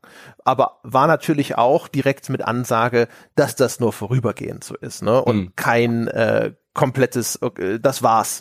So ist jetzt der Podcast und beziehungsweise er wird nie wieder so sein wie vorher aus dem Aus. Das ist natürlich nochmal ein völlig anderes Szenario hinterher. Was ist denn deine Analyse, Manu? Also wie gesagt, das Einzige, was man so von außen sagen kann, ist halt so, okay, da ist der Daniel ausgestiegen und dann geht's halt runter, runter, runter, runter, so über die Zeit einfach nur. Ihr habt ja dann noch andere Anpassungen machen müssen, habe ich auch gesehen, also vernünftige Anpassungen, zum Beispiel eben diese brutale Frequenz nach und nach äh, ja. zurückzufahren. Hast du ja selber gesagt, also hattet ihr früher tatsächlich wirklich sieben Tage die Woche den Podcast? Ich weiß es gar nicht mehr. Ja, also ganz am Anfang äh, ja, dann irgendwann das Wochenende zumindest mal freigenommen, dann Verrückt, fünf ja. Folgen die Woche. Dann hatten wir aber als Patreon, dann kam ja überlegt, ja, wir müssen ja wieder einen Bonus-Content geben. Dann hatten wir dann doch wieder die Sonntagsfolge eingeführt, mhm. völlig bescheuert. Dann waren es wieder sechs, äh, aber wir waren dann jahrelang eigentlich äh, Montag bis Freitag und Wochenende okay. war dann immerhin mal. Also sieben äh, ist völlig Schicht gestört. Äh, sind ja, wir uns hoffentlich klar, inzwischen aber fünf waren es dann meistens. ja.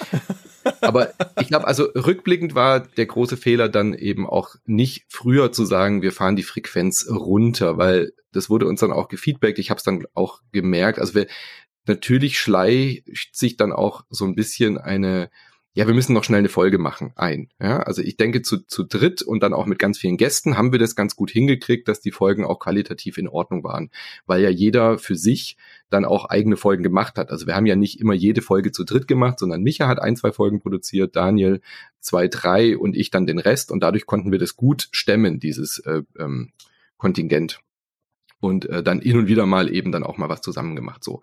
Ähm, aber als Daniel dann weg war, habe ich irgendwie nicht rechtzeitig gekapiert oder gemerkt, dass wir dringend die Frequenz runterfahren müssen und äh, das dann so ein bisschen auf Michas Schultern quasi auch ausgelagert zu sagen, wir müssen das jetzt beide stemmen und wir der also für mich war zu der Zeit äh, fälschlicherweise immer der Gedanke, das ist doch unser Unique Selling Point. Also wenn Insert Moin nicht mehr täglich sendet, was sind wir denn dann noch? Dann sind wir halt ein Spiele-Podcast unter vielen.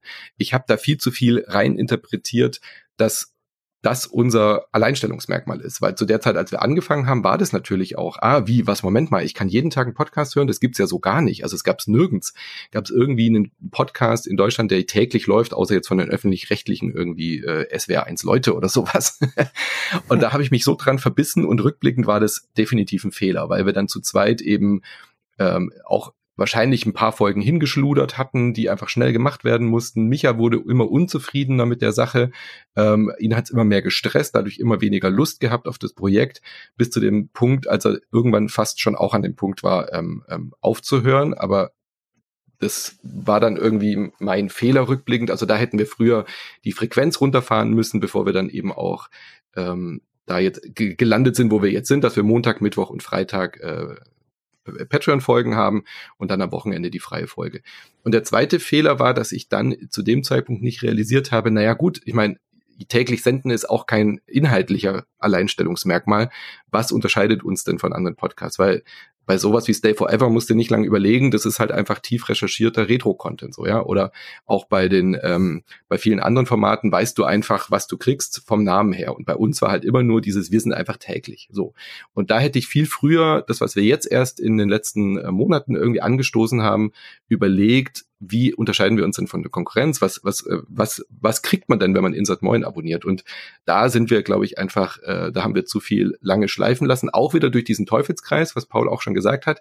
Wenn man eben nicht genug Budget hat wie The Pot, dass man hauptberuflich sich auch tagtäglich damit äh, voll finanzieren kann und dann sich auch mal die Zeit nehmen kann, am Projekt zu arbeiten und nicht nur am Content, weil du ja eben auch nebenher noch andere Sachen machen musst, dann fehlt dir halt die Zeit, dann hast du wieder nicht genügend dran gemacht, dann geht die Qualität wieder runter, dann geht, verlierst du wieder Follower. Also rückblickend war das so ein bisschen so der, die Spirale, die Abwärtsspirale, die dadurch auch befeuert wurde, dass es immer weniger Budget wurde, ich aber nicht so richtig den Weg gefunden habe, Insert Moin wieder frisch aufzustellen oder wieder zu etablieren, weil wir halt einfach auch schon so lange dabei sind. Wir sind nicht mehr das Projekt, von dem man sagt, ah, guck mal hier, äh, das, das retweete ich, das share ich jetzt, weil irgendwie das neue Projekt hier online gegangen ist von den Leuten, sondern man kannte uns, jeder weiß, dass es Insert Moin gibt, also ich glaube, vom Bekanntheitsgrad sind wir einfach da, aber wir haben nicht mehr so dieses Cult of the New, ähm, äh, wir haben eher dann wieder Leute verloren, indem halt die Leute weggegangen sind, wir haben hinter Patreon ganz viel guten Content, den aber niemand hört, weil wir ja nur diese Sonntagsfolge haben,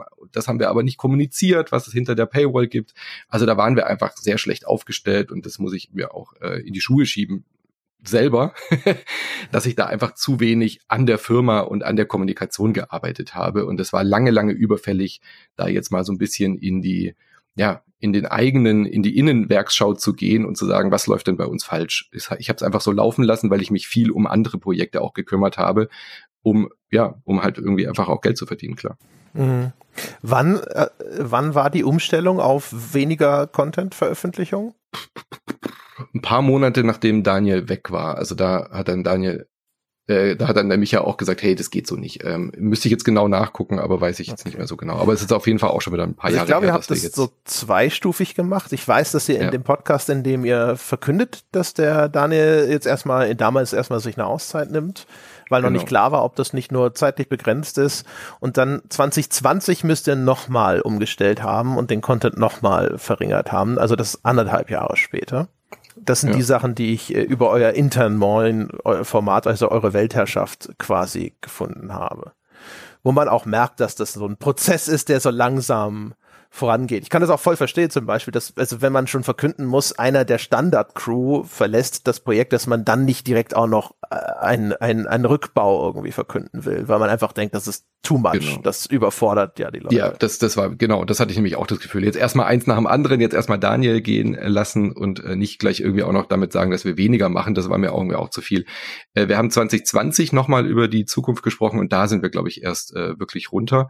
Und äh, Februar 2020 kam die Anne dazu. Also da mhm. war schon tatsächlich mehr Zeit, als ich gerade in Erinnerung hatte, zwischen dem Weggang von Daniel und äh, Annes Zugang. Genau, und das ist schon, das ist natürlich schon hart. Und dann ja. ist es ja trotzdem jetzt erstmal noch weiter runtergegangen. Und das ist deine, deine Erklärung ist dafür, dass das nach wie vor einfach, dass ihr euch die, so das Profil gefehlt hat inzwischen und ihr einfach auch nicht mehr so viel Möglichkeit hattet, sichtbar zu werden? Naja, wir hatten auch irgendwie nicht realisiert, also für mich war ja immer klar, was wir alles äh, für unterschiedliche Formate machen, ja, also dann irgendwie für mich sind die Formate ja auch eindeutig. Also äh, beim Buffet reden wir über das und das und beim Brunch machen wir das und beim Snack machen wir das. Aber wenn ihr jetzt schon allein diese Namen hört, was ist denn der Unterschied zwischen Le Buffet, Le Snack und Le Brunch? So, ja, das ist dann irgendwie so eine, da bist du dann so in dieser Innenansicht und realisierst gar nicht, dass die Leute außen gar nicht wissen, was, was dahinter steckt. So. Zum Glück ähm, gibt es niemanden, der sonst irgendwelche völlig idiotischen Formate ja, natürlich hat. nicht. Aber ich habe in einem Gespräch mit Gunnar, liebe Grüße, ähm, hat er mir auch gesagt, so ja, überleg doch mal, was die Leute sehen von außen, wenn du nur die freie Folge von Insert Moin hörst. Und da waren wir jetzt einfach über die letzten Jahre, haben wir halt einfach durch diese Frequenz, die wir hatten, Montag, Mittwoch, Freitag, Sonntag, haben wir dann halt irgendeine Folge am Sonntag gesendet, wo ich dachte, das ist ein guter Content. So. Aber das hat dazu geführt, wenn du, ich habe das nie so gesehen, aber wenn du nur die Sonntagsfolgen anguckst, dann war das mal eine ähm, die Besprechung der ersten Folge von, ähm, was weiß ich, The Last of Us, so, ja, ähm, wo dann Anne mit einem Gast gesprochen hat. Da kam ich dann zum Beispiel gar nicht vor. In der nächsten Woche war es dann irgendwie ein Interview von Micha auf Englisch mit einem völlig unbekannten Sounddesigner von irgendeinem unbekannten Spiel. So. Was äh, eigentlich ein guter Content war, wenn man uns halt regelmäßig hört und einfach mich als Interviews mag, dann ist das eine gute Folge. Aber wenn du äh, damit, stell dir vor, das ist dein erster Kontakt mit Insert Moin, da wird nicht gesagt, was Insert Moin ist, da wird nicht gesagt, wer das ist, was du sonst noch kriegst. Da war dann auch, wir haben dann öfter auch mal irgendwie gar nicht auf Patreon und Steady hingewiesen, weil der Micha die Folge produziert hat, dann war das vielleicht ein Freitagscontent. Ich habe aber aus der Not heraus die dann auf eine Sonntagsfolge geschoben als freien Content. Solche handwerklichen Fehler haben wir dann halt gemacht. Das heißt, es konnte unter Umständen sein, anders als bei euch, dass man immer weiß, sonntags gibt's irgendwie eine, eine, Folge, da sind mindestens immer ein, zwei Leute aus dem Team dabei, die sich über was unterhalten, auch wenn es völlig verschiedene Themen sind. Aber bei uns war das dann so Kraut- und Rüben-Content. Äh, und das ist mir jahrelang oder, oder monatelang nicht aufgefallen. Und Gunnar hat gesagt, ja, schau dir das doch mal an, wie das von der Außenansicht ist. Und äh, das haben wir jetzt wieder umgestellt, weil wir hatten das früher eigentlich auch schon. Wir hatten sonntags immer, so wie heute, einen Brunch über ein Thema, einfach eine Diskussionsrunde und da dann uns auch die Zeit genommen, einfach auch mal zu sagen, was denn unter der Woche so passiert ist. Ähm, viel mehr intern moin auch über die Entwicklungen gesprochen. Und das haben wir lange schleifen lassen, weil wir halt so in diesem äh, Hamsterrad drin waren, ständig irgendwie Content für unter der Woche zu produzieren. Also da kann man rückblickend, glaube ich, auch nur sagen, das ist einfach äh, schlechte Kommunikation nach außen und unser Image hat einfach nicht, äh, war einfach nicht eindeutig, was, was man kriegt, wenn man Insert Moin abonniert. Hast du jetzt ein Konzept? Also könntest du, was, was kannst du jetzt den Menschen sagen, was man kriegt? Ja. Oder ist das noch Work in Progress? Kann ja sein. Es ist noch ein bisschen Work in Progress. Äh, ich glaube, qualitativ hat, haben wir gar nicht so das Bedürfnis, irgendwie groß was umzustellen. Also ich mag die Sachen, die wir machen, auch die Sachen, die wir anbieten, die Formate, die wir haben, sind äh, gut. Ich glaube, da sind wir gar nicht so weit auseinander, was ihr macht und was wir machen. Ähm, dieses Spielejournalismus zum Hören, das da waren wir, glaube ich, immer schon recht ähnlich. Wir sind nicht der Retro-Podcast, wir sind aber auch nicht ähm, irgendwie sowas wie eine GameStar oder so, sondern so, so wie ihr auch positioniert seid. Wir machen äh, magazinischen Content, äh, sprich, wir machen irgendwie äh, natürlich auch aktuelle Spielebesprechungen, schauen uns aber auch eben an, was außerhalb äh, der Bubble so passiert. Äh, sowas wie das Magazin ist bei uns das Le News ähm, machen aber eben auch sowas wie ihr mit dem auf ein Bier, eben das ist bei uns der Brunch. Also ich glaube, dieses Magazin zum Hören, das sind wir schon auch. Wir haben es nur schlechter kommuniziert oder nicht so richtig äh, positioniert. Ich glaube, es ist auch relativ schwierig, einfach nur so einen monothematischen Podcast heute noch anzubieten. Ja. Ich merke das ja, ähm, also das betrifft ja im Prinzip so, sowohl ähm, in, Insert Moin als auch The Pod, Stay Forever, Okay Cool, Game Not Over auch. Das alles hat irgendwie mit einem Thema angefangen und dann wurde immer weiter diversifiziert. Ich habe mich da mal Spaß habe umgesehen. Ähm, bei Dom zum Beispiel mit Okay Cool. Das hat ja alles mal einfach nur mit, mit einem simplen Gesprächen angefangen und aktuell bietet er zwölf unterschiedliche Formate an. Mhm. The Pod ähm, je nach Zählweise sind es entweder knapp unter 20 oder wenn man die alten Sachen dazu zählt, die nicht mehr weitergeführt werden, schon über 30 unterschiedliche Formate. Mhm. Stay Forever hat zwei öffentliche Hauptformate und dann noch ein Dutzend Unterstützerformate. Also das ist halt diese extreme Ausweitung in dem Angebot. Das ist ja so eine Sache, ähm, die scheint unvermeidlich zu sein, aber das ist halt auch so ein Ding, das einem äh, extrem schnell die Haare vom Kopf fressen kann, wenn man nicht aufpasst, dass da nicht so schnell Wildwuchs einsetzt. Hm, naja, da muss man, da muss man vor allem auch bereit sein, Sachen einzustellen. Das ist so das, was wir so ein genau. bisschen gelernt haben. Also bei uns ist es so, insbesondere ich, ich probiere einfach super gerne neue Formate aus. Hm. Ähm, und äh, das ist einfach was, das machen wir regelmäßig und dann muss man aber auch dafür mal bereit sein zu sagen, okay, aber das Ding, das ist jetzt vorbei, das führen wir einfach nicht mehr weiter. Ich habe noch eine Frage, äh, die mir vorhin in den Sinn kam, gerade ganz kurz, und zwar, äh, habt ihr beide das Problem, dass äh, ihr zu nah dran seid an den großen etablierten? Also Instant Moin ist zu sehr wie wir, wie The Pod und Paul bist du zu sehr Stay Forever weil du halt auch Retro-Content sozusagen hast. Ich weiß, du bist von der Schlagart nochmal anders, du bist von der Präsentation her auch nochmal anders, weil du das selber vorträgst einfach nur und es kein Dialog-Podcast ist, wobei vielleicht sogar ein Nachteil. Ich habe die Befürchtung, Dialog-Podcast ist ehrlich gesagt einfach von der Darreichungsform für die Leute ähm, angenehmer. Ähm, aber, äh, aber seid ihr da zu sehr und fehlt euch so dieses Ding, okay, cool kann man relativ stark sagen, das ist so ein äh, Interview-Podcast, wenn man so möchte. Ne? Sehr stark so auf Dialog mit wechselnden ähm, Protagonisten sozusagen angelegt. Auch wenn er jetzt sicherlich inzwischen andere Sachen hat, wenn Dom mit Lea über alte Spielemagazine spricht, dann ist das ein Format, das es sowohl bei Stay Forever als auch bei mhm. The Pod schon mal gab, in der einen oder anderen Form. Ne? Aber er, das hat schon mehr ein eigenes Profil, würde ich jetzt sagen. Ist das ein Problem oder sagt ihr nee? Also von meiner Seite aus ähm, würde ich jetzt einfach mal sagen, das ist kein Problem. Denn genauso wie es halt irgendwie, keine Ahnung, 27 unterschiedliche Kochshows geben kann, ähm, kann es auch äh, 14 unterschiedliche Retro-Spiele-Podcasts geben. Das ist da, ich meine, selbst wenn wir jetzt einfach nur ähm, das Netz ein bisschen weiter auswerfen, da sind ja noch so viele ähm, Podcasts da draußen, ähm, halt Games Insider, Nerdwelten und so, die bedienen ja im Prinzip dieselbe äh, Zielgruppe ähm, ja, mal von, von, von kleineren Podcasts ganz abgesehen. Das ist ja, das, das Meer, das ist ja gigantisch groß. Und also zum einen ähm, sehe ich nicht den Konkurrenzgedanken, also, also schon gar nicht aus meiner Perspektive, um Gottes Willen. Äh, Stay Forever ist halt dieser, diese unangreifbare Monolith, der halt einfach da steht und irgendwo da ganz unten an den Kieselsteinen, da ist Game Not Over. Ähm, und ich denke, dass ich mir durch A, meine Spezialisierung auf eher unbekanntere Titel oder nischigere Titel und B, durch die äh, Monolog-Darreichungsform halt schon ähm, so meine gewisse ähm, Daseinsberechtigung oder beziehungsweise so ein USP erarbeitet habe, den es woanders nicht gibt. Und ob das jetzt äh, für mich selbst zum Nachteil ist, glaube ich ehrlich gesagt nicht. Ähm, ich gebe dir völlig recht, dass da, das Dialogformat ähm, populärer ist es ist einfach, ähm, denke ich, wirklich entspannter, zwei Leuten mit zwei unterschiedlichen Meinungen und zwei unterschiedlichen Stimmen zuzuhören, anstatt einfach nur einer Person, die halt äh, relativ schnell monologisiert. Auf der anderen Seite ist das halt auch wirklich so eine Sache, ähm, die auch wieder einzigartig macht. Ähm, das ist halt so ein, so ein Format, das kriegst du de facto bei keinem anderen Podcast und äh, ein Hörer hat mal ähm, Game Not Over als Druckbetankung bezeichnet. was ich, ähm, also Informationsdruckbetankung, was ich super finde. Und ähm, genauso sehe ich das halt auch. Ähm, und von daher betrachte ich das als Vorteil und Alleinstellungsmerkmal und nicht als etwas, das mir zum Nachteil gereicht. Ich sehe das jetzt auch nicht. Also, dass ihr da so äh, stark ähm, seid, sehe ich überhaupt nicht als Nachteil für uns, sondern eher sogar förderlich, weil ich meine, dieser ganze Podcast-Boom führt ja eigentlich auch nur dazu, dass noch mehr Leute Podcasts hören und äh, die, die, ich glaube, die Zielgruppe ist einfach insgesamt gewachsen. Ich glaube, es ist sau schwer, jetzt als neues Format sich zu etablieren, einfach um überhaupt Aufmerksamkeit zu bekommen. Aber ich glaube, dass wir stellenweise auch inhaltliche Überschneidungen haben, macht überhaupt gar nichts, weil Insert Moin und äh, The Pod eine allein durch die Menschen, die es machen, eine ganz andere Art und Weise haben, diese Spiele zu besprechen. Aber der Markt ist groß genug für zwei unabhängige Spielejournalismus-Podcasts.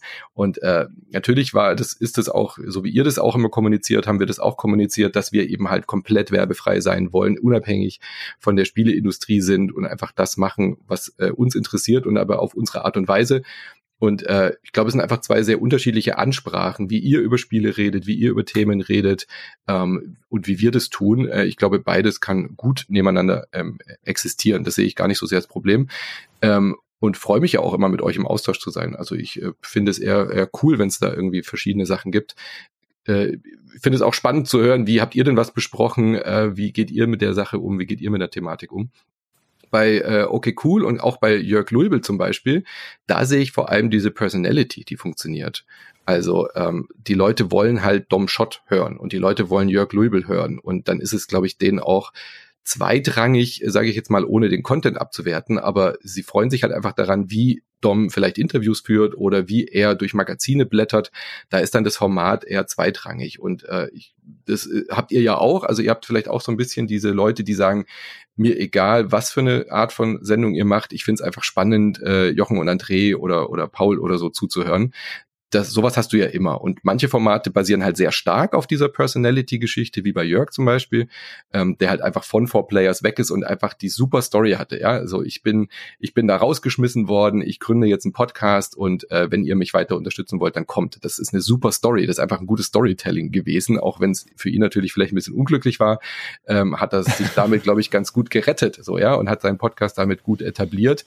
Ähm, da hat ja jeder, jede Podcast-Story so, so, so einen anderen Weg gefunden. Und äh, da haben wir vielleicht auch so ein bisschen die das Glück, dass wir so früh dabei waren, äh, weil ganz ehrlich, also wenn wir jetzt, wenn Daniel, Micha und ich als völlige unbekannte Neulinge irgendwie heute jetzt in Sat Moin starten würden, so wie wir es damals gestartet haben. Das hat nur funktioniert, weil, weil wir damals halt äh, neuartig waren und es nicht viele Spiele-Podcasts gab. Wenn man jetzt heute einen Podcast gründet, der einfach nur ein Spielemagazin sein will, hast du ja gar keine Chance mehr. Das funktioniert ja überhaupt nicht. Da musst du schon sowas mitbringen wie, wie, wie Jörg oder wie, ähm, keine Ahnung, irgendwie, wie, wie das bei den äh, Ami-Podcasts ganz oft ist, dass dann irgendwie IGN irgendwie Leute rauskegelt und die starten dann zu dritt irgendwie neues Projekt. Also ohne sowas im Hintergrund, ohne die Story, hey, das sind Ex-Chefredakteure von der GameStar, die jetzt einen äh, Retro-Podcast machen, sowas kann heute auch noch funktionieren. Ich wundere mich immer, dass die GameTube-Leute zum Beispiel nicht ihren eigenen Podcast gestartet haben. Sowas würde, glaube ich, klappen. Siehe Marcel, ja, äh, Maurice meine ich, siehe Maurice, wie der jetzt als äh, Personality aufgebaut wurde und dann durchstartet. Da war die GameStar schlau genug, ihn dann diesmal auch ähm, unter die eigenen Fittiche zu nehmen und nicht wie euch gehen zu lassen. ähm, das funktioniert, glaube ich, heute immer noch, aber so von 0 auf 100 äh, durchzustarten, ohne einen bekannten Namen zu haben, ist, glaube ich, unmöglich geworden. Hm. Also, ich glaube, GameTube hat einen Podcast oder hatte. Äh, äh, aber naja, aber sie haben sich nicht so zu dritt selbstständig gemacht okay, oder zu viert, ja. so wie ihr das gemacht habt. Weißt du, so, die haben die Games da nicht verlassen. Ne? Ja, die haben aber auch, die haben sich ja auch nicht selbstständig gemacht, schon als ihr YouTube-Channel ja. groß geworden ja. ist, ne? Und da auch, äh, genauso wie auch Gunnar und Chris noch weiter nebenbei arbeiten. Ja. Äh, und auch da, äh, ne? ich meine, ich sag mal, wenn das klappt und du kriegst das das Gehalt von deinem Hauptjob mhm. und noch nebenbei hast einen gut laufenden YouTube-Channel oder Podcast oder sonst irgendwas, ich meine, klar, ne, äh, dann würde ich auch lieber Geldspeicher bauen, anstatt eins davon aufzugeben. ähm, genau, nur vielleicht nochmal, also meine Ratio wegen dem Gedanken von vorhin war so ein bisschen, wir wissen, es gibt schon enorme Überschneidungen zwischen uns und Stay Forever weil das hat mir auch der Christian irgendwann mal gesagt, dass sie das wissen. Ich weiß nicht mehr exakt, wie die Zahlen waren. Ich also nicht, nicht inhaltlich, sondern von den Hörern. Genau, ne? also so 60 Prozent oder so haben beide im Abo. Ja oder hören beide oder was auch immer. Ich weiß es nicht mehr. Ich weiß nur, es sind sehr große Zahlen gewesen. Das heißt also, die meisten haben schon Stay Forever und äh, The Pot im Abo. Und dann ist halt die Frage, wenn sie sich noch einen dritten dazu holen, was ist das dann? Ne? Ist es hm. noch ein Retro-Podcast? Ist es noch ein äh, Magazin zum Hören? Oder gehen sie halt eher äh, zu eben Dom Shot, weil sie die Personality ja. schätzen und weil das nochmal einen leicht anderen Spin hat? Das ist so das Ding, wo ich äh, sagen würde, ich hätte Bedenken, dass es, dass die Leute dann sagen, okay, was ist denn noch mal ein bisschen anders ne? und nehmen dann vielleicht eher das dazu. Ja, ja, also du, du sagst, äh, das Hauptproblem von Insert Moin ist der Pot, das sehe ich schon auch so. Also ich sag mal, es ist vielleicht nicht, also es ist vielleicht ein Problem. ja, nein, es ist natürlich, ist es, es ist natürlich ganz klar, es ist genau wie du sagst, wenn ich The Pot abonniert habe, brauche ich dann Insert Moin noch, äh, wenn, dann sind es die Leute, ich hab, wir haben ja auch viele, die beides hören, das wissen wir ja auch, ähm, die dann einfach sagen, hey, ihr habt einfach einen komplett anderen Zugang dazu. So, das mag ich einfach beides. Aber mhm. wenn es hier jetzt rein um den Content geht, dann äh, ja, ist es halt so, dann suchst du dir eher halt was wie ein Retro-Podcast, der eine völlig andere Ausrichtung hat. Oder du unterstützt vielleicht noch irgendwie Hooked, weil du sagst, da kriege ich noch Videocontent oder so. Ja, die machen ja, ja. nicht nur Podcast. Das Podcast ist ja nur ein ganz kleiner Teil bei denen, was die Support-Möglichkeit äh, angeht. Die sind ja hauptsächlich eben als äh, YouTube unterwegs. Äh, das sehe ich schon auch klar als Problem, aber ich weiß halt nicht auch nicht, wie ich es lösen kann. Ich habe ja schon ein paar Mal probiert, euch zu sabotieren, euch zu hacken, aber es funktioniert halt einfach nicht. Also, wir haben es nicht mal Das mit dem Hack hat, das war schon unangenehm.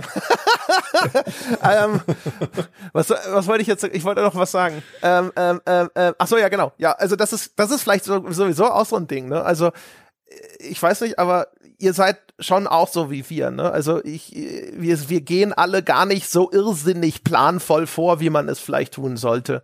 Also wenn ich Gunnar und Chris sehe mit Stay Forever, habe ich immer das Gefühl, das sind die einzigen Profis in dem Bereich. Weil das sind, die, die haben diese, diese Statistiken, die haben, äh, die wissen Zahlen über, über meinen Podcast, die wir selber nicht wissen. Ne? Also wie zum Beispiel in diesem Newsletter von denen, wo dann wie viele äh, mhm. Unterstützer wurden denn im Jahr 2022 dazu gewonnen, unterm Strich insgesamt über beide Plattformen, Steady und Patreon zum Beispiel. Das ist eine Zahl, die wusste ich selber nicht, wo ich gedacht, oh, guck mal an, ah ja. ähm, Wieder was gelernt. Ja, Toll. genau. Ne? Und also einfach, weil die machen sowas, ne? so dieses ganze Ding mit Konkurrenzbeobachtung und und sonst irgendwas. Und der Rest von uns dilettiert halt so vor sich hin und sagt so, ich finde es so geil das ist so, so glaube ich, ist es ein geiles Ding. Also bei uns ist das wirklich ja immer von Anfang an die Maxime gewesen. Äh, wahrscheinlich auch, weil Jochen und ich, wir haben diesen äh, datengetriebenen Journalismus zum ersten Mal mhm. richtig kennengelernt, auch bei der GameStar und so legitim und so notwendig es ist im Reichweitenbereich, um dort überleben zu können, so sehr haben wir damals gesagt, so, das ist aber nicht meins. Ich will ja. äh, quasi weiterhin sozusagen nach meinem journalistischen Bauchgefühl auch entscheiden und sagen, das sind die Themen. Und deswegen haben wir uns, glaube ich, auch sehr stark davon entkoppelt und haben, wir haben ja bei uns sogar alle Statistiken inklusive Google Analytics und so eliminiert und abgeschaltet, mhm. auch weil wir gesagt haben, wir wollen einfach den Leuten eine Webseite anbieten, die halt komplett frei ist von irgendwelchen Tracking-Tools. Aber äh, wir haben auch gesagt, wir, wir wissen einfach gar nicht, welche Folge funktioniert gut und welche nicht. Das wissen wir nicht. Das wollen wir nicht wissen, sondern wir wollen einfach nur entscheiden nach, finden wir geil. Ich glaube, das ist geiler Content. Und ich habe das Gefühl, wir sitzen alle hier so und sind eigentlich in der Hinsicht so, wird schon gut gehen. Naja, der Erfolg gibt euch Ja. halt auch ein bisschen recht. Also ich meine, solange es bei euch so gut funktioniert, wie es funktioniert, habt ihr ja die Notwendigkeit auch gar nicht, da Analyse zu betreiben. Ihr habt ja auch das Forum, wo ihr auch äh, ordentlich Feedback bekommt, was Formate und so angeht. Das, ich meine, das funktioniert ja auch, wenn es dann halt so funktioniert. Also ich glaube, die Problematik wäre dann halt erst, wenn ihr seht, okay, wir, wir sinken von 40k auf 25.000 ab, was machen wir denn gerade falsch? So, dann würdet ihr wahrscheinlich auch anfangen, da mehr wie Gunnar irgendwie auszuwerten. Ich glaube, Gunnar mag das einfach. Ich glaube, Gunnar ist einfach ein Zahlenmensch und findet es super und äh, hat halt beruflich auch viel damit zu tun. Deswegen ist ja gut, wenn es wenigstens einer von uns allen macht, damit wir auch Bescheid wissen. Ne? Ich glaube beide, ne? Ich glaube, es ist eher Christian. Auch, ja, also, Also, also Christian ist ja, ja. so ein bisschen ein Excel-Wahnsinniger. Das stimmt, ja. genau. Also Christian hat ja lange Zeit, glaube ich, in so ich will, will jetzt nicht keinen Scheiß erzählen, aber so ähnlichen in so, so Datenanalyse auch in seinen vorigen Jobs gemacht. Und ähm, ich glaube, die sind halt einfach in der Hinsicht beide, wenn man so möchte, einfach äh, professioneller, disziplinierter als wir in der Hinsicht. Ne? Also vielleicht ist es auch einfach für die nicht so ein, so ein Schmerz wie für unser eins. Ne? Und keine Ahnung. Bei uns ist es halt echt so ein, so ein philosophisches Ding teilweise, dass man einfach sagt, wir wollen das lieber hinter uns lassen. Egal, ob es jetzt äh, auch in, in, in Teilen einen Negativeffekt hat, das weiß man nicht. Es läuft gut genug sozusagen. Aber es ist schon interessant, finde ich so. Ich habe so das Gefühl, keiner von uns sitzt hier und macht eben diese Hardcore-Analysen. Und was, welche Folge hat das und das? Was ist das populärste Format? Weißt du das, Manu? Was ist dein populärstes Format? Ähm, ja, also wir haben jetzt ganz just erst so eine Umfrage gemacht und äh, das populärste ist einfach wirklich der der der Brunch, also sprich uns dem Kernteam dabei zuhören oder eben auch mit Gästen über ein gewisses äh, Thema zu diskutieren. Also wir haben jetzt zum Beispiel gerade irgendwie über die E-Sport Olympia war unsere letzte Folge, die kam super an, hatte ich zwei Leute eingeladen und habe mit denen darüber gesprochen, was da passiert, warum das IOC so komische äh, äh, Sachen macht. Also das funktioniert ganz gut und ansonsten eben auch tatsächlich hätte ich nicht erwartet die Spielebesprechungen, weil wir halt vielleicht wirklich eine eigene Art gefunden haben, über Spiele zu sprechen und ich hab, war schon kurz davor, über, zu überlegen, brauchen wir überhaupt noch klassische Spielebesprechungen oder sollen wir uns wirklich rein auf äh, Sonderformate äh, und Metathemen und so konzentrieren. Und das war erstaunlich viel nachgefragt, dass die Leute gesagt haben, ja, bitte mehr davon und auch wieder aktueller werden. Und das hat mich dann tatsächlich doch ein bisschen überrascht. Aber dann scheint es doch wohl so zu sein, dass die Leute wissen wollen, was Anne, Micha und ich über Spiele denken. Weil man, das ist ja das Schöne am Podcast. Man kriegt ja ein Gefühl für die Leute viel mehr noch als beim Artikellesen in einer GameStar oder PC Games oder so. Da hast du ja auch deine Lieblinge gehabt. Ja, dann wusstest du, wenn wenn äh, Jörg Langer ein Spiel mag, dann werde ich es garantiert nicht gut finden, so oder andersrum. ähm, und das wissen die halt bei uns auch. Äh, Leute sagen dann, okay, Micha ist einfach der Horrorexperte. Wenn der irgendwie was bespricht, da weiß ich, das ist irgendwie Nische. Oder wenn Manu, ich weiß einfach, wie ich kann den einschätzen. Und dadurch, dass man die Stimmen auch dazu hat und das Geplänkel dazwischen, funktioniert es im Podcast, glaube ich, echt eigentlich ganz gut, äh, über Spiele zu sprechen und da Eindrücke zu vermitteln. Ähm, das sind so unsere zwei beliebtesten Formate, ja. Paul, wie ist es bei Wow. dir? Guckst du auf Zahlen? Ja. Also jetzt nicht in einem ähm, exzessiven Rahmen, aber ähm, ich führe jede Woche. Fuck, ich bin echt der Buch- Einzige. ich dachte, ich dachte so, ah, cool, alle anderen waren so, oh, shit. okay, sorry, erzähl Ja, aber weiter. es schadet dir ja auch nicht. Ja, bislang. Ja. Ja, das stimmt. Nein, nein, äh, natürlich, natürlich. Also ich schaue halt jede Woche die, die Entwicklung meiner einzelnen Folgen an und ich schaue auch einmal im Monat ähm, die Entwicklung ähm, der Anführungszeichen Konkurrenz, Ausführungszeichen, ähm, also wie, wie sich gerade im Bereich Steady und Patreon halt äh, andere Podcasts entwickeln. Das ist für mich einfach auch hochinteressant, weil ich dann äh, den Vergleich direkt sehe. Das ist, also ich meine, es gibt natürlich explizite Tools, wie halt, du hast ja schon gesagt, ähm, wie heißt der? Gra Gravinator? Äh, Gravitron, ja, sage ich ja, die diese Arbeit vermutlich sehr viel besser erledigen als ich. Ähm, aber ich bin auch ein sehr großer Freund von ähm, Google-Dokumenten und ähm, verbringe gerne eine halbe Stunde damit, einfach so Zahlen einzutragen. Das ist, ist, macht schon Spaß. Ich habe vor kurzem gelernt, äh, wie man bedingte Formatierungen äh, farbkodiert und das hat mich super glücklich gemacht und jetzt sind meine Dokumente so bunt. Das ist toll. Aber ja, ähm, ich, ich äh, achte da schon drauf und ähm, es ist für mich auch super interessant zu sehen. Ich habe es jetzt schon ein paar Mal betont, ich bespreche ja tendenziell eher unbekanntere Spiele. Nicht nur, also nicht exklusiv, sind auch viele bekannte Titel dabei. Ähm, aber für mich ist es gerade in dieser Wechselwirkung hochinteressant zu sehen, wie viel relevanter für meine Hörerinnen und Hörer bekanntere Titel sind als stark unbekannte Titel. Und da muss ich halt einfach diese Zahlen verfolgen, um für mich abschätzen, abschätzen zu können, ähm, überschreite ich irgendwann eine Obskuritätsgrenze oder nicht. Und deswegen ist, muss ich da halt wirklich so ein waches Auge drauf haben. Aber das heißt aber, obwohl du sowas nachvollziehst, die Bereitschaft dann danach, also die Lektionen, die du daraus äh, ziehst, auch zu lernen, ist dann wieder nicht da. Ne? Also du, du machst halt trotzdem den nächsten obskuren Scheiß, anstatt dir zu sagen, jetzt spreche ich halt über Gothic zum hundertsten Mal. Nein, nein, nein. Ähm, ich, bin in einem Alter, in dem lerne ich meine Lektionen nicht mehr. nein, es ist, es ist für mich einfach auch eine eine Lernerfahrung zu sehen. Ähm, ich habe natürlich meine eigene persönliche Historie mit den Spielen. Ich, es gibt Spiele, die ich in meinem Herzen trage, von denen ich der Meinung bin, dass sie wichtig sind.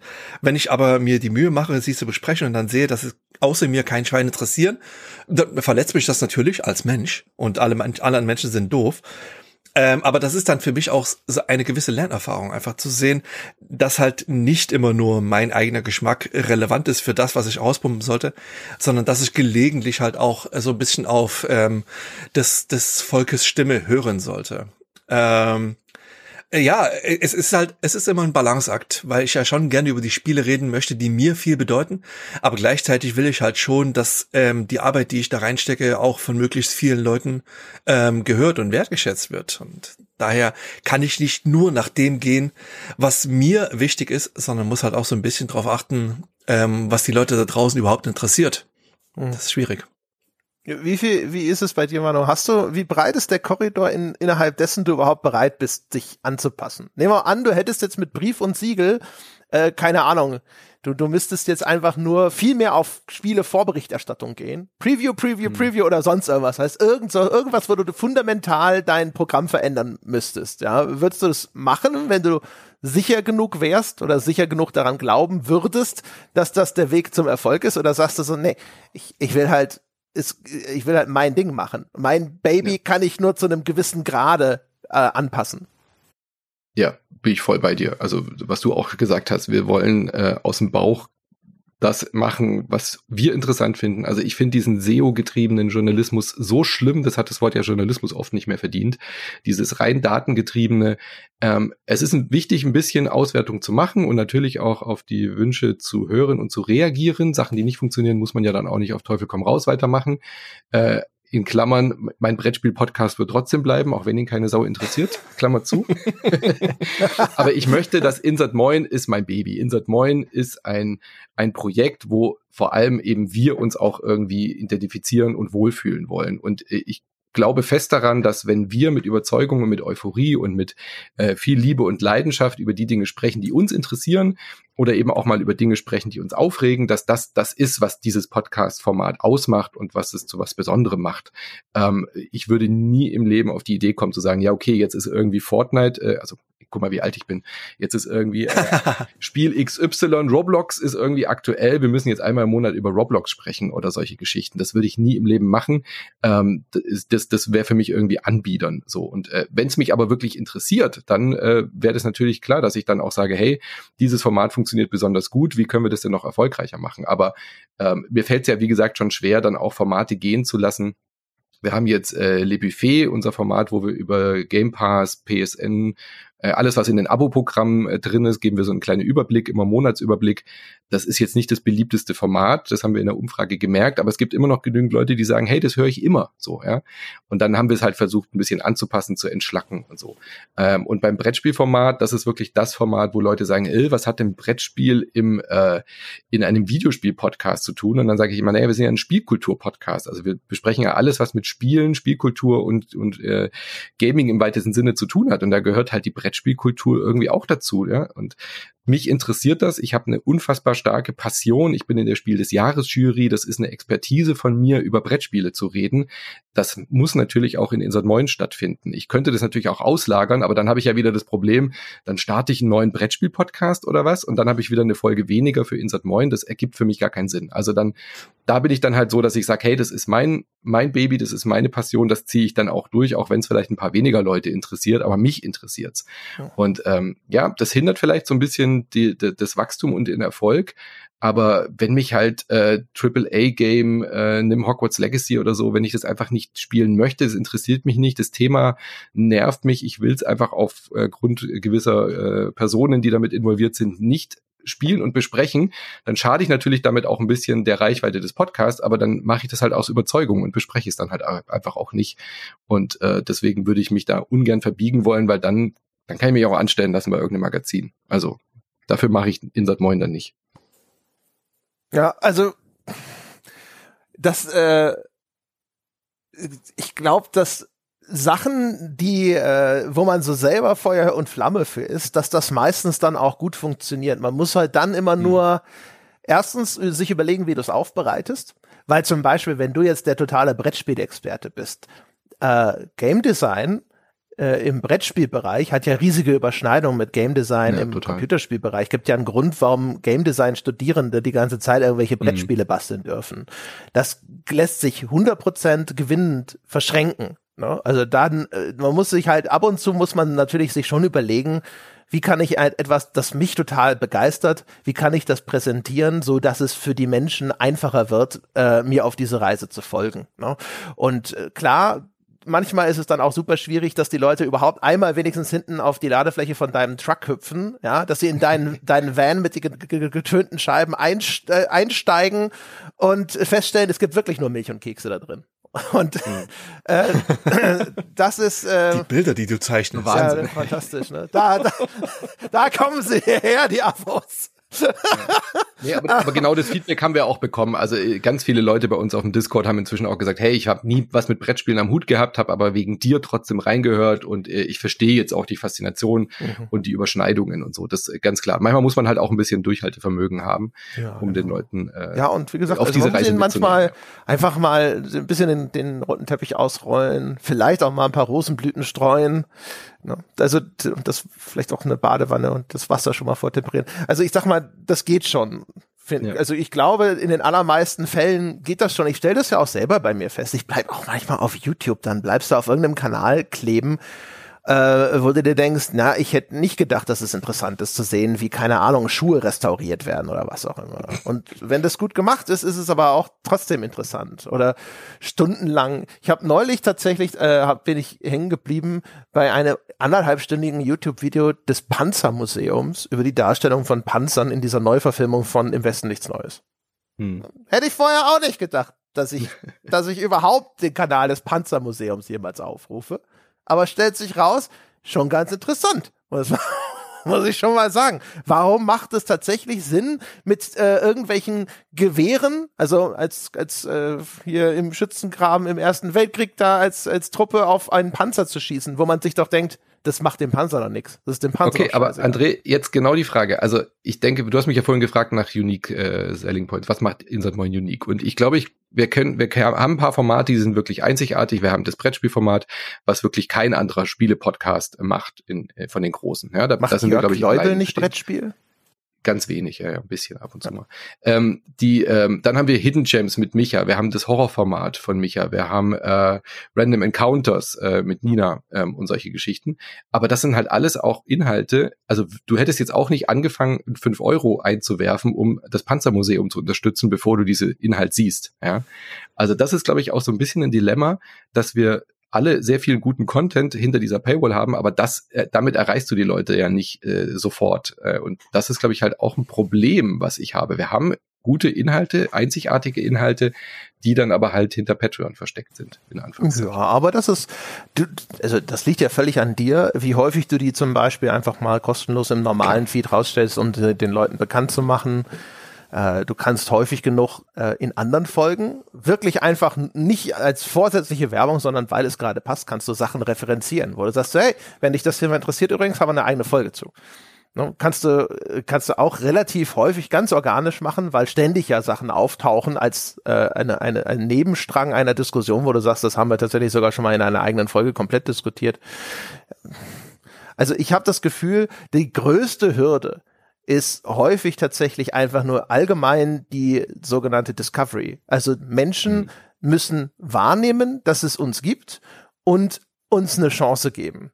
Ich glaube, das ist tatsächlich so die größte Hürde. Und für euch, Manu, glaube ich, ist es jetzt noch mal, wenn du so möchtest, noch mal schlimmer, man muss mhm. euch eine zweite Chance oder eine dritte Chance genau. geben, je, weil ihr, weil ihr euch transformiert habt. Ne? Bei ja. uns ist es tatsächlich so eine, eine fortlaufende Evolution. Bei uns ist immer nur mehr dazugekommen, aber Jochen und ich quasi, das hat sich nicht verändert. Und mhm. bei euch ist es so, da gab es Insert Moin jetzt, wie du beschrieben hast, offensichtlich in einer ersten Phase mit jemandem namens Boris. In der Phase kenne ich euch gar nicht. Dann habe ich euch angefangen, mhm. da war es vor allem du und der Daniel Raumer. Dann ist es die Ära du und Michael Shadowban und, so, ja. und dann kam mhm. die Anne noch dazu und was auch immer jetzt die nächste Phase sein wird, wenn der Michael stärker raus ist bei euch. Und jedes Mal, glaube ich, braucht es dann halt auch, dass Leute, die euch schon mal früher gehört haben, euch nochmal hören und gucken, vielleicht gefällt's mir ja jetzt, wie es jetzt ist. Ne? Und das ist natürlich nochmal, glaube ich, super schwierig, weil ganz häufig hören die Leute sich das ein paar Mal an und dann ist es entweder jawohl geil oder es ist halt aber abgehakt. So habe ich schon mal ja, ausprobiert, total. war nix für mich. Und das ist halt das ist brutal schwer. Also hallo, liebes äh, äh, Games Podcast Forum. da habe ich ja schon einige skurrile Dinge über mich gelesen und über Insert Moin. Also gebt uns doch noch mal eine zweite Chance. Hint, hint. Ja, genau. Ich glaube auch tatsächlich, dass es heutzutage für neu entstandene Spiele-Podcasts ähm, deutlich schwerer geworden ist, ähm, irgendeinen relevanten Grad an Bekanntheit zu erreichen, als das es noch vor, sagen wir, fünf Jahren der Fall war. Ja, total. Also, also ich weiß ja zum Beispiel, ähm, da 2017, wo ich Game Not Over erst gegründet habe, da habe ich ähm, angefangen halt irgendwie in, in Spieleforen Werbung für mich zu machen und ähm, so gehofft auf, auf die quasi Internet-Mundpropaganda.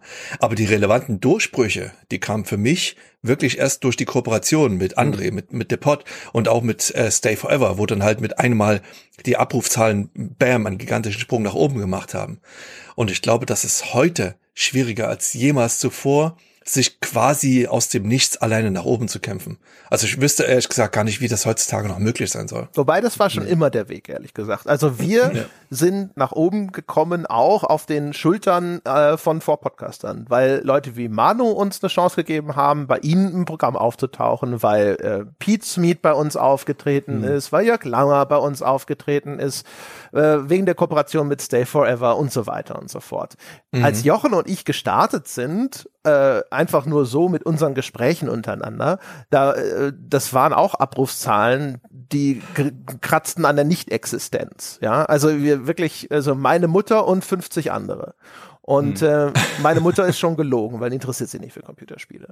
Äh, und das, das ging erst nach oben äh, über die, die Gäste und unsere Gastauftritte woanders. Klar. Das ja. war bei uns auch nicht anders. Also der, der große, große Sprünge hatten wir dann genau mit den ähnlichen Situationen verzeichnet. Äh, dann war Gunnar mal zu Gast natürlich. Äh, oder ganz, ganz klar auf der Gamescom äh, bei den Rocket Beans, damals war es dann wahrscheinlich noch Game One, im Interview zu sein, wo man einfach nur drüber gesprochen hat, was ist denn ein Podcast? Was macht denn ein Spiele-Podcast? Weißt du? So mhm. allein damit irgendwie die Leute zu erreichen. Also das ist, glaube ich, auch heute noch the way to go. Also das geht gar nicht anders. Du musst irgendwie woanders auftauchen, wo deine Zielgruppe schon ist.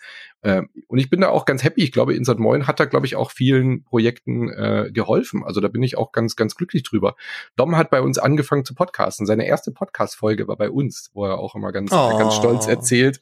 Und äh, André, wenn du dich erinnerst, wir haben übers Ende von Krawall Networking damals auch äh, gepodcastet. Ja. Da gab's Insert Moin schon sogar, ja. War nicht meine erste Podcast-Folge, weil Krawall hatte mal mhm. einen Podcast-Prototypen tatsächlich, der noch früher datiert. Aber eine, auch einer meiner ersten Podcast-Auftritte damals bei euch zum, äh, zur Schließung von Krawall damals, ne? ne. Hm. Lang ist her. Das ist, das ist inzwischen wirklich lange her. Man, man mag es kaum glauben. Aber ja, das ist schon krass. Also ich, äh, ich, ich habe auch das Krasse ist halt, ich sitze halt hier so da und habe schon das Gefühl, ich fühle mich schon sehr privilegiert ähm, und weiß aber auch gar nicht so richtig, ähm, wie es passiert ist. Man hat, glaube ich, so so diese Melange aus einfach wahnsinnig viel Schwein gehabt, den richtigen Zeitpunkt erwischt zu haben, ähm, dass es so verfangen hat damals, glaube ich. Also einfach, es war ja mehr oder weniger vor allem auch meine Lebensgeschichte damals, dass ich dann von der Gamestar weg bin und gesagt habe, soll ich mal jetzt Podcast? Das ist meine Idee. Ich habe sonst keine. Wir machen das jetzt sozusagen. Äh, keiner, keiner hat geglaubt, dass das wirklich funktioniert. Jochen hatte damals ja auch noch einen anderen Freelancer-Job. Das ist ja auch erst nach sechs Monaten oder so voll zum Projekt dazugestoßen, weil wir auch da eigentlich nicht damit gerechnet haben, dass das zwei Leute trägt. Das war eigentlich eher so ein Ding, so Jochen macht das vielleicht noch nebenbei mit und dann äh, kann ich auch mehr von dem anteilig mehr behalten, weil ich mhm. die Kohle ja brauche und er hat ja was und sonst irgendwas. Also es ist ja äh, unglaublich, wie wahnsinnig viele Sachen da zusammengekommen sind. Ne? So vom richtigen Timing, von der Bereitschaft von existierenden Podcasts uns überhaupt zu featuren. Deswegen sage ich auch bei uns immer, also egal wie klein der Podcast ist, der bei uns anfragt, wenn ich kann, äh, mache ich da gerne mit. Ja, hm. ähm, und, und bin da auch mal als Gast, weil das uns damals auch gewährt wurde von Leuten, die es nicht nötig hatten und die einfach viel, viel größer und bekannter waren. Und das hat uns auch geholfen damals. Ähm, das ist schon krass, wie es manchmal so spielt, ohne dass du jetzt wirklich den Finger drauflegen könntest und sagen könntest, das ist genau der Grund, warum das gut funktioniert hat. Ich habe mal noch eine Frage, ähm, um ein bisschen ein hypothetisches Szenario zu spielen. Ähm, wir hatten ja vorhin schon lang genug über Steady und Patreon gesprochen. Ähm, was mich jetzt interessieren würde, wie würdet ihr reagieren? Was wäre eure Lösung, wenn jetzt von einem Tag auf den anderen Steady oder Patreon kollabieren würden? Also es ist ja nun, also ich meine, wir haben ja gesehen, wie Twitter gerade ausgeweitet wurde von Elon Musk. Das ist ja nun wirklich kein hypothetisches Szenario. Hm. Twitter gibt's noch. Könntet ihr hm? Twitter gibt's ja, noch. Na, natürlich. Also. Ja, äh, richtig, noch. Aber das ist halt, ich sag nur, es, es besteht ja die Möglichkeit, dass ähm, wenn man sich so extrem abhängig macht von äh, Unterstützungsplattformen wie Patreon oder Steady, ähm, ist das natürlich auch ein potenzielles Problem. Ähm, hättet ihr einen Plan B, wenn irgendeine oder gar beide von diesen Plattformen äh, ja, von einem Tag auf solange, den anderen kollabieren würden? Solange eine nur kollabiert, ist die andere Plan B. Ja, genau glaube, da sind wir in einer ganz guten Position. Also äh, ich bin ja schon ganz beruhigt, dass Patreon dann eine Konkurrenz mit Steady bekommen hat. Inzwischen gibt's ja auch äh, Crowdfunding-Angebote von Podcast-Hosting-Anbietern und so weiter und so fort. Ich glaube, was ähm, uns komplett unterscheidet als PodcasterInnen von äh, sowas wie YouTubern, ist, dass wir nicht von einem Plattform-Anbieter äh, für unseren Content abhängig sind. Also wenn du YouTube anschaust und du produzierst deine Videoinhalte und finanzierst dich darüber und dann ändern die was am Werbe Werbealgorithmus, am, am Auslieferungs, äh, Auslieferungsalgorithmus und eben auch dann äh, ist dein, läuft deine Zahlung vielleicht auch noch über die Abos bei, bei YouTube, dann bist du halt komplett abhängig. Und bei uns ist es ja mhm. wirklich scheißegal. Also jetzt mal angenommen, äh, äh, Patreon hat irgendeinen Skandal, irgendeinen CEO, so wie Elon Musk, baut irgendwie einen Riesenscheiß und alle Leute hauen bei Patreon ab, ja, dann haben wir ja immer noch Steady. Und wenn, wenn, wenn Patreon zusammenbricht, wette ich, dass innerhalb von äh, Sekunden irgendwie neue äh, Plattformen auftauchen, die genau die gleiche Dienstleistung äh, anbieten, weil das ist ja nur ein Trau Treuhand. Äh, die, die, die verwalten ja nur unsere äh, unsere Zahlungsdaten. Das mehr machen die ja nicht. Also wir haben ja da unseren Content dort nicht, der liegt ja überall bei uns auf dem Server. Es wäre ja komplett anders, wenn wir alle unsere Folgen bei Patreon äh, nur dort hosten würden. Dann wäre das ja eine ganz andere Darstellung äh, und eine mhm. ganz andere Problematik. Deswegen bin ich da völlig tiefenentspannt, ja. wenn äh, einer von diesen Anbietern pleite geht. Mein Gott, es sind so viele andere, die dann sofort in den Startlöchern stehen. Also es wäre schon scheiße. Ne? Äh, ja, aber nicht ne? so schlimm. Weil auch zum Beispiel äh, Jahresabos. Ne? Die Verträge, mhm. die die Leute abschließen, wenn sie Jahresabos kaufen, ist ein Vertrag zwischen Steady und oder Patreon und ihnen. Das heißt ja. also, wenn die absaufen, dann ist dieses Jahresabo, wir haben davon die Kohle noch nicht gesehen. Es ist nicht so, dass wenn jemand ein Jahresabo bei Steady kauft, dass wir sofort diese ganze Kohle kriegen, sondern es wird von Steady nach und nach tröpfelweise ausgezahlt, weil wenn sie irgendwann was davon refunden müssen, als der Vertragspartner, müssen sie die Kohle noch haben. Wenn sie die uns schon geben, haben wir die vielleicht schon ausgegeben und dann können sie das nicht machen. So, deswegen läuft das so. Aber wenn die jetzt pleite gehen würden oder sowas, dann sitzen da lauter Leute, die sagen, ich habe ein Jahresabo, ich hätte gerne den Podcast, aber wir haben irgendwie 50 Prozent der Kohle noch nicht gesehen und sowas. Und das würde schon in, zum Beispiel erhebliche Auswirkungen haben, bis das dann, das würde sich auswachsen in einer, über einen Zeitraum von maximal einem Jahr, bis die dann alle, ne, dann müsste man ihnen dann quasi mehr oder weniger kostenlos dieses Jahr, Jahresabo geben, um trotzdem zu erfüllen und mit genügend Goodwill bleiben die hoffentlich da. Und du wirst auch immer Leute verlieren, einfach auf, wenn so eine Plattform jetzt wegbricht, werden nicht 100% auf Steady wechseln, sondern keine Ahnung, hoffentlich 95 oder so, aber du wirst ein paar verlieren, die vielleicht ihr Abo vergessen hatten oder die bei der Gelegenheit zumindest sich mhm. denken, so ich habe jetzt keinen Bock, mich nochmal bei einer neuen Plattform zu registrieren und das war eh nicht mehr so toll und so weiter und so fort. Das wäre schon scheiße. Aber ja, genau, das, das geht. Die Wahrscheinlichkeit, dass beide Plattformen implodieren, ist so klein, dass es eigentlich fast nicht notwendig ist, den Fall zu diskutieren. Wie bei uns ist es so, dass wir über die Webseite tatsächlich sogar relativ schnell das komplett selber erledigen könnten. Wir müssen hm. nur so ein Bezahlungs-Middleware-Tool einbauen. Äh, ist auch etwas, das wir tatsächlich auch von Anfang an immer überlegt haben. Ähm, äh, aber die, die Anteile, die diese Plattformen wegfressen, sind teilweise so klein, dass du dich dann immer wieder fragst, wow, das, was es an Buchhaltung äh, mehr Aufwand bedeutet, aber vor allem mhm. auch an Sachen wie zum Beispiel IT-Sicherheit mehr bedeutet. Ne? Wenn du da äh, jetzt, wenn die Leute dort Zahlungsdaten vielleicht bei dir hinterlegen müssen und sonst irgendwas, deswegen haben wir da immer gesagt, so, naja, lieber nicht. Genau, und Plan B, wenn du jetzt auf Plan B ansprichst, ich meine, es ist immer wichtig in der Selbstständigkeit irgendwie auch nochmal dich nicht komplett abhängig machen zu, äh, zu machen von einer Sache. Also sei es ein mhm. Geldgeber, ein Auftraggeber, das habe ich in meiner anderen Selbstständigkeit ja auch gelernt. Dieses typische Pareto-Prinzip irgendwie ähm, 20 Prozent deiner Kunden machen 80 Prozent des Umsatzes. So, ja, du musst immer gucken, irgendwie, wenn du einen großen, großen, großen Kunden hast, dass du trotzdem irgendwie viele kleinere oder zumindest einen weiteren hast, der irgendwie dir das Standbein sichert, dass du halt nicht in die äh, in die Liquiditätsprobleme rutscht, wenn halt ein großer Auftrag wegbricht. Äh, die Falle, in die tappen viele Selbstständige, glaube ich, oder auch Freelancer ähm, und wie schnell kann es gehen, dass dann ein großer Auftraggeber weg ist. Das haben wir ja durch Crowdfunding schon ein bisschen aufgefangen, weil halt nicht irgendwie ein großer Geldgeber weg ist, sondern ja das auf viele, viele Schultern verteilt ist durch Patreon und Steady. Aber äh, natürlich kann es ja trotzdem passieren. Ich meine, ein äh, mach irgendeinen Skandal, irgendwie kommt was raus von, äh, was weiß ich, ich will jetzt keine fiktiven Sachen machen, aber es kann ja sein, dass auf einmal die, der Support sofort eingestellt wird von 80 Prozent der, der Leute. Dann musst du ja trotzdem irgendwie einen Back Backup-Plan haben, was mache ich denn dann? Und ich habe es ja schon angedeutet bei mir, ich würde dann halt noch mehr Fokus, wenn jetzt Insert Moin nicht mehr funktioniert oder ich würde sagen, das, das trägt sich nicht mehr, dann würde ich halt einfach das, äh, die anderen Standbeine meiner Selbstständigkeit weiter ausarbeiten. Äh, ich weiß nicht, wie ihr da aufgestellt seid. Äh, André, ja, aber, ihr habt ja so volle Geldspeicher, du könntest wahrscheinlich äh, jetzt schon in Rente gehen. Na, schön wär's, ey, nee. Aber ich habe auch, ich habe keinen Bäcker. Der Vorteil ist natürlich, bei uns läuft so gut, dass man hoffentlich Klopf auf Holz, aber davon ausgehen kann, dass es jetzt nicht innerhalb von einem Jahr oder so sich komplett in Luft auflöst. Ja? Das mhm. heißt also, man, man hätte wahrscheinlich irgendwie hoffentlich genug Zeit, vielleicht entweder zu reagieren, wenn das denn möglich ist, oder äh, sich zu überlegen, was dieser Backup-Plan Plan denn, denn, denn wäre. Äh, deswegen, wir sind garantiert wahrscheinlich in der bequemsten Situation, dass wir halt relativ unbesorgt in die Zukunft schauen können. Wir können davon mhm. ausgehen, dass das einfach weiterhin unser Job sein wird, diesen Podcast zu machen. Das ist halt natürlich schon sehr geil. Äh, aber ich hätte, ich hätte, wüsste nicht. Also ich habe ehrlich gesagt, das war damals das Einzige, was mir einfiel und daran hat sich nichts geändert.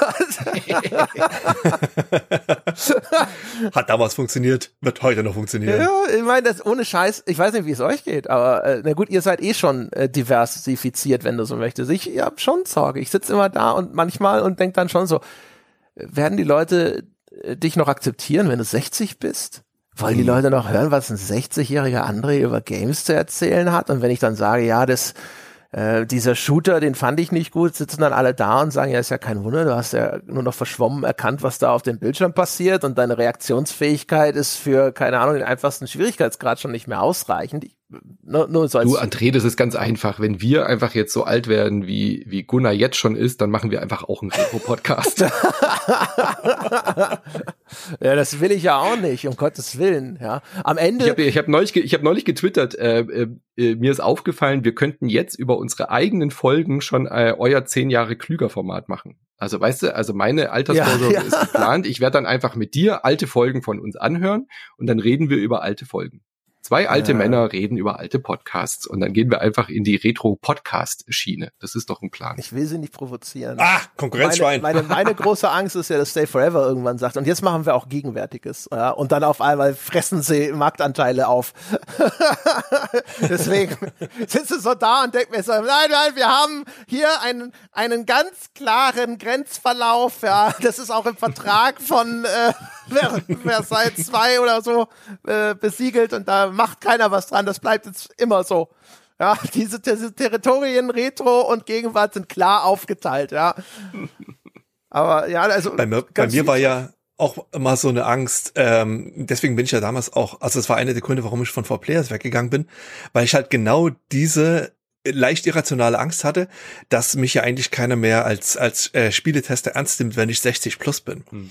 Auf der anderen Seite sehe ich halt, dass die Leute immer noch ähm, sich darüber freuen, von einem Heinrich Lehnhardt heute noch zu lesen, mhm. der ja nun nachweislich zum Urgestein äh, mhm. im, im, deutschen Spielbereich ist der zählt. Eigentlich? Ist der schon 60? Der müsste auch jetzt. Ich, ich, Gott, Heinrich, ich habe keine Ahnung, aber ich würde sagen Ende 50, nicht? Anfang ja. 60. Also noch also, taugt er nicht also, als Beleg für die 60-Jährigen. Ja, aber ich, ich sag mal, daran wird sich vermutlich, also an seiner Beliebtheit wird sich auch in den nächsten zehn Jahren nichts ändern. Prophezei ich jetzt einfach mal so. Ich weiß nicht, da sterben ja schon dann die ersten weg, die ihn kennen. ja, okay, dann ist er jetzt halt in seinen 50ern, aber ich sag mal, ja. vermutlich kann man äh, sich ab einem bestimmten Alter halt auch wirklich auf die Erfahrung und die Reife und die Altersweisheit berufen, die halt die diese ganzen Jungspünde äh, mit die grün hinter den Ohren sind einfach nicht vorzuweisen haben. Also es alt zu werden hat ja nicht nur Nachteile. Äh, ich hoffe, genau. ich hoffe. Äh, wer weiß. Ja. Aber ich finde in unserem Business, man hat schon, finde ich so, also ich sitze mal da, ich habe so ein leicht so dieses Gefühl, so es kann passieren, dass das auf einmal, dass du komplett aus der Zeit gefallen bist. Das geht mir ja manchmal jetzt schon so. Weißt du, so diese Vorstellung, äh, von Leuten, die irgendwie nur Fortnite spielen die ganze Zeit. Und das ist, das ist alles, was die mit Gaming zu tun haben und die interessieren sich nur für Fortnite und sonst, das ist mir jetzt schon alles fremd. So dieses Zeug mit, ne. Also, und das, du hast schon, finde ich, äh, also ich habe so die Besorgnis, dass du irgendwann so ein bisschen den Anschluss verlierst einfach, ne? Und klar, es gibt dann genug äh, auch so Leute wie du, die dann da sitzen und sagen, ja genau, so ist es, hat er völlig recht. Aber äh, das ist natürlich eine Gefahr und auch einfach, dass sich das verschiebt. Es kann sich ja trotzdem irgendwas nochmal komplett fundamental in diesem Podcastmarkt ändern. Zum Beispiel. Hm. Was, ja. was denkt ihr? Wir sitzen alle da und überlegen und machen uns sonst was für einen Kopf, was denn das geilstmögliche Programm ist, was wir für die Leute machen können. Ne? Bei uns ist ja so, wir haben auch, wir haben da ein Wochenmeeting und dann überlegen wir immer und was ist denn auch eine gute Mischung für die Woche und so weiter und so fort. Ist das über, und was ist, wenn sich herausstellt, was Manu vorhin sagte, es geht vor allem um die Personality und wir könnten alle das Telefonbuch vorlesen, theoretisch. Und es wäre egal. Das ist ja das, was manche Leute sagen, das ja wortwörtlich nicht über mich leider, aber zum Beispiel Christian Schmidt könne Ihnen auch das Telefonbuch vorlesen. Und ich habe das Gefühl, weit weg von der Wahrheit ist diese Aussage nicht. Nee, glaube ich, glaube ich sofort. Man, man sieht es ja auch an, ähm, ich sage jetzt einfach mal älteren Medien. Also YouTube zum Beispiel, das definiert sich ja de facto zu 99,92 Prozent über die Personality. Also es ist kaum einer ähm, schaut ja jetzt mal ein wildes Beispiel. Videos von Gronk, weil ähm, seine Skills in Minecraft oder in The Whispered World oder sowas so sensationell sind, sondern weil sie halt ihn, ihn so gerne beim Spiel in Whispered zusehen. World No-Scopen sehen.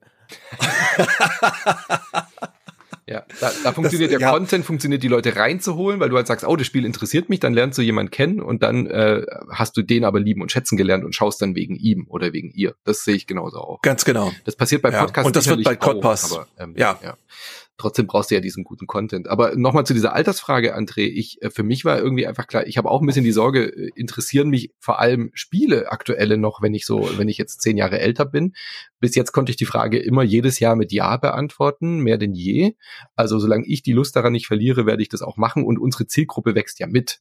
Also das ist ja, das ist ja das Schöne daran ähm, alle Leute, die mit äh, in den 90ern, 80ern mit Computer- und Videospielen aufgewachsen sind, sind ja genau unsere Zielgruppe. Also wir haben ja eine deutlich ältere Zielgruppe, glaube ich, wir drei alle, ähm, die äh, deutlich äh, Ü30, Ü40 ist äh, und nicht so sehr ähm, äh, wie bei SEO getriebenen Medien, die dann vielleicht auch eine junge Spielerschaft oder so ansprechen. Und die wächst ja mit und die hat ja dann auch weiterhin Interesse an diesen Spielen. Ähm, und gleichzeitig ist ja auch, wir haben so viel Erfahrung jetzt mit Podcast und Produktion und alles aufgebaut, dass es ja auch gar kein Problem ist, da dann äh, junge Menschen dann äh, zu fördern und reinzunehmen und das Team halt dann irgendwie auch zu verjüngen. Ich meine, wir haben es jetzt mit Anne gemacht, die auch wieder einen, äh, zehn Jahre jüngeren äh, Blick reinbringt als, äh, als, als ich zum Beispiel. Und ich kann mir das auch gut vorstellen, dass The Pod in 15 Jahren halt vielleicht ihr nur noch im Hintergrund seid, aber dann halt eben andere Menschen vorne äh, vor dem Mikro sitzen. Äh, warum nicht? Also, weißt du, das ist ja auch eine, eine Möglichkeit, dass dieses Format äh, auch über uns, über unser aktives Interesse oder aktives Mitwirken hinauswächst und wir dann halt einfach die Produzenten im Hintergrund sind, so wie Stefan Raab dann irgendwie halt trotzdem einfach noch TV-Shows produziert, aber nicht mehr vor dem Mikro sitzen muss. Kann ja passieren. Das ist ja auch ein Boah, Plan. Das kann ich mir, kann ich mir aktuell überhaupt nicht vorstellen, muss ich gestehen, aber äh, ich weiß, was du sagst äh, und ich, ich, ja. ich weiß, dass, dass das, was du sagst, natürlich erstmal grundlegend richtig ist, aber ähm, das, das ist ein schwieriges Szenario. so als graue Eminenz im Hintergrund, das, äh, das widerspricht gerade so ein bisschen einfach so meiner Selbstwahrnehmung dabei. Aber es ja. ist schon interessant, finde naja, ich, so dieses Ding. Zehn Jahre später? Also, weißt du, umgekehrt, was Mano vorhin sagte, äh, es ist ja aussichtslos heutzutage, so einen Games-Podcast zu starten. Wenn es auf die Personalities ankommt, würde ich sagen, dann nein. Weil es kann, mhm. dann kann genau jeder, der jetzt an den Start geht, das kann genau wieder die Mischung von Persönlichkeiten sein, äh, von Meinungen, von Einschätzungen, von Analysen sein, ja. die die Leute geil oder noch geiler finden als das existierende Angebot. Wenn es um Inhalt geht, ich glaube, Inhalt ist relativ stark abgedeckt und dann Nischen zu finden oder auch Herangehensweisen, Betrachtungswinkel, die noch nicht existieren, ist schwierig und wird dann häufig einfach sehr viel spitzer sein. Ne? So ein bisschen wie auch mhm. Paul sich jetzt schon was ausgesucht hat, wo er die, die Teilmenge einer Teilmenge bedient mit seinen Inhalten. Genau, eine Nische in der Nische schon. ja, genau. Innerhalb ja. der Retro-Nische. Ja, genau. oder man sieht es an den Jungs von Ingribben, die quasi im Podcast nur über Horrorspiele so machen. Weißt du, also sowas wird, glaube ich, auch weiterhin funktionieren oder zumindest dann auch wieder im Kleinen funktionieren. Genau, ne? Aber umge aber wie gesagt, also das ist, glaube ich, schwierig, wenn es die Inhalte sind, das, das bestimmte ja. Element. Wenn es die Persönlichkeit ist, es wird in jedem Fall eine Mischung aus beiden sein. Ne? Aber wenn die Persönlichkeit ja. ein stark bestimmender Faktor ist, dann kann übermorgen könnte schon einer an den Start gehen, wo hinterher alle sagen, ist einfach noch geiler als ihr, sorry, ich bezahle hm. schon drei Podcasts und ihr, ihr seid raus. Ja, dass es ja funktionieren kann, das sieht man ja zum Beispiel sehr schön an Dom. Das ist, der hat halt mit, mit okay cool ähm, ein Format. Ich meine, Interviews sind ja jetzt per se nur wirklich nichts Neues, aber diese Kombination aus den Interviews, wie er sie führt und dass er sie führt, also die Personality dazu, die funktioniert halt einfach ganz wunderbar. Und das ist, das könnte auch nicht jeder machen. Aber auch weil er sehr viel Chance hatte, seine Personality auszubauen innerhalb äh, von The Pot natürlich auch. Also ja, natürlich. Das hier, Dom kam ja nicht also, aus dem Nichts. Ja, genau, das meine ich damit. Und ja, äh, genauso war es ja. ja bei The Pot auch ein bisschen. Also ich meine, ihr wart ja ein, ein, ein Name, den man kannte, als ihr angefangen habt. Ähm, ist ja nicht so, als seid ihr komplett irgendwie von null gestartet, sondern ihr seid ja schon auch als etablierte Leute. Ich meine, dein Gesicht, André, hat man halt tagtäglich auf der GameStar gesehen als Videochefredakteur. Das ist ja nicht so, dass das nicht irgendwie auch was dazu beiträgt. Und äh, so gut inhaltlich Doms okay cool auch ist, hat es schon, glaube ich, viel dazu beigetragen, dass die Leute einfach schon wussten, was kriege ich denn, wenn ich äh, okay, cool, abonniere, ah, okay, ich krieg Dom. Und das, das war von vornherein klar. Und äh, wie gesagt, Jörg Löbel hat es ja auch vorge vorgeführt. Hätte äh, okay, cool jetzt als Format gestartet, ohne dass Dom jemals irgendwie in Erscheinung getreten wäre, wäre das eine ganz andere Nummer natürlich, ganz klar. Ich weiß gar nicht, wie okay, cool gestartet ist. Vielleicht ist es auch so ein Ding wie bei äh, Paul und jetzt erfahren, weil das gab es schon seit fünf Jahren. Aber äh, was es du sagst. Es gab schon eine Weile, da hat sich Dom sehr viel ausprobiert. Ich glaube, es hat tatsächlich so als äh, Archä Archäologie-Podcast äh, angefangen und so. Ja, er hat auf jeden Fall früher dieses Archeo-Gaming auch als Website gehabt genau. und sonst irgendwas. Ja. Aber ich meine, was du sagst, ist schon richtig. Es ist ein bisschen wie mit Stand-up-Comedy. Weißt du, mhm. wenn du den Typen siehst, der sein Netflix-Special hat und du findest es gut, dann weißt du, der ist schon zehn Jahre, ist der über ja. alle Bühnen getingelt und du hast vorher noch nicht von ihm gehört und da hat er dieses Programm entwickelt und hat, jetzt bring, bringt er dir die, die besten 60 Minuten aus all dieser, diesen Jahren der mhm. Vorbereitung, wenn du so willst und deswegen findest du den geil auf einmal.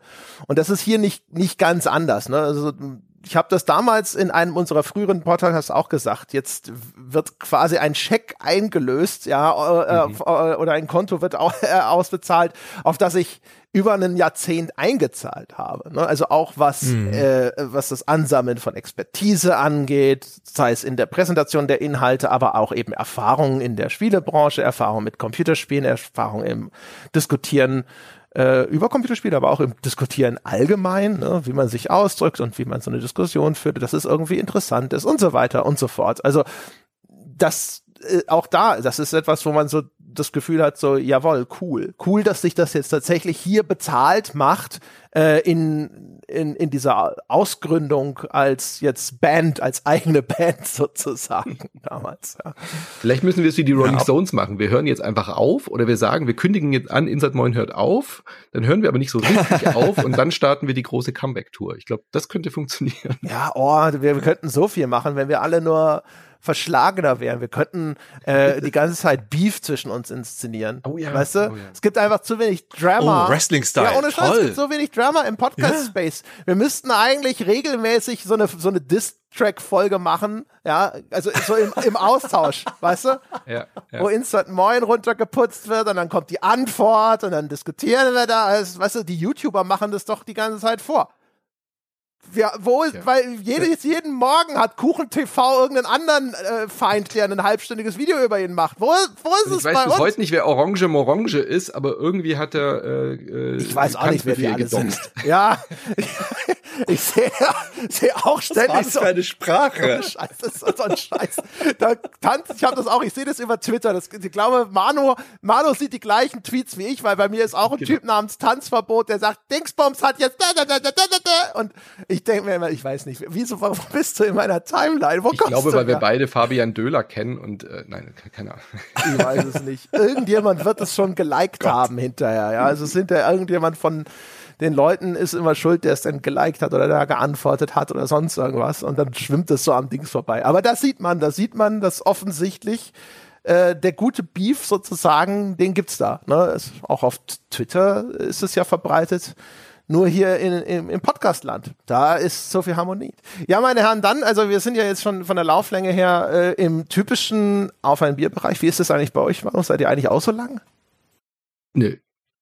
Ne, ihr seid normalerweise kürzer. also Micha ja, der Micha hat äh, drei Stunden über ähm, FMV, also diese Full Motion Video Games. Er hat ein Hidden Gems Format, wo, wo er so alte Perlen ausgräbt, die keine Sau kennt. Und er hat drei Stunden über FMV Games gesprochen. Äh, sowas liebt er, sowas kann er. Das ist aber schon sehr paradox. Also FMV Games sind eigentlich scheiße. genau, und er schafft es darüber, drei Stunden mit liebevoll Gott. glänzenden Augen zu sprechen. Ähm, aber in der Regel sind unsere Podcasts so eine Stunde rum, maximal. Aber ohne, dass da irgendwie ein Limit ist. Also wir reden dann auch mal eineinhalb, das ist dann völlig egal.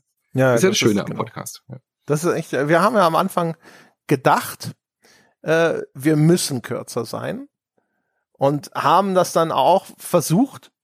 Es ist uns nicht gelungen und es stellte sich zum Glück raus, es muss auch nicht unbedingt sein. Mhm.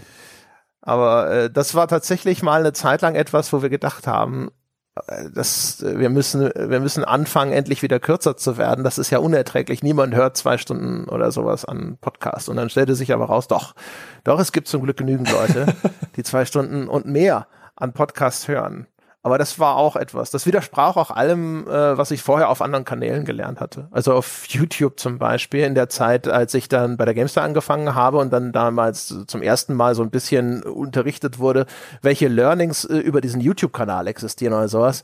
Äh, da es gab eine Phase, da hieß es länger als zehn Minuten ist schon der Tod auf YouTube. Auch das mhm. hat sich dort ja als falsch herausgestellt in dieser Pauschalität übrigens.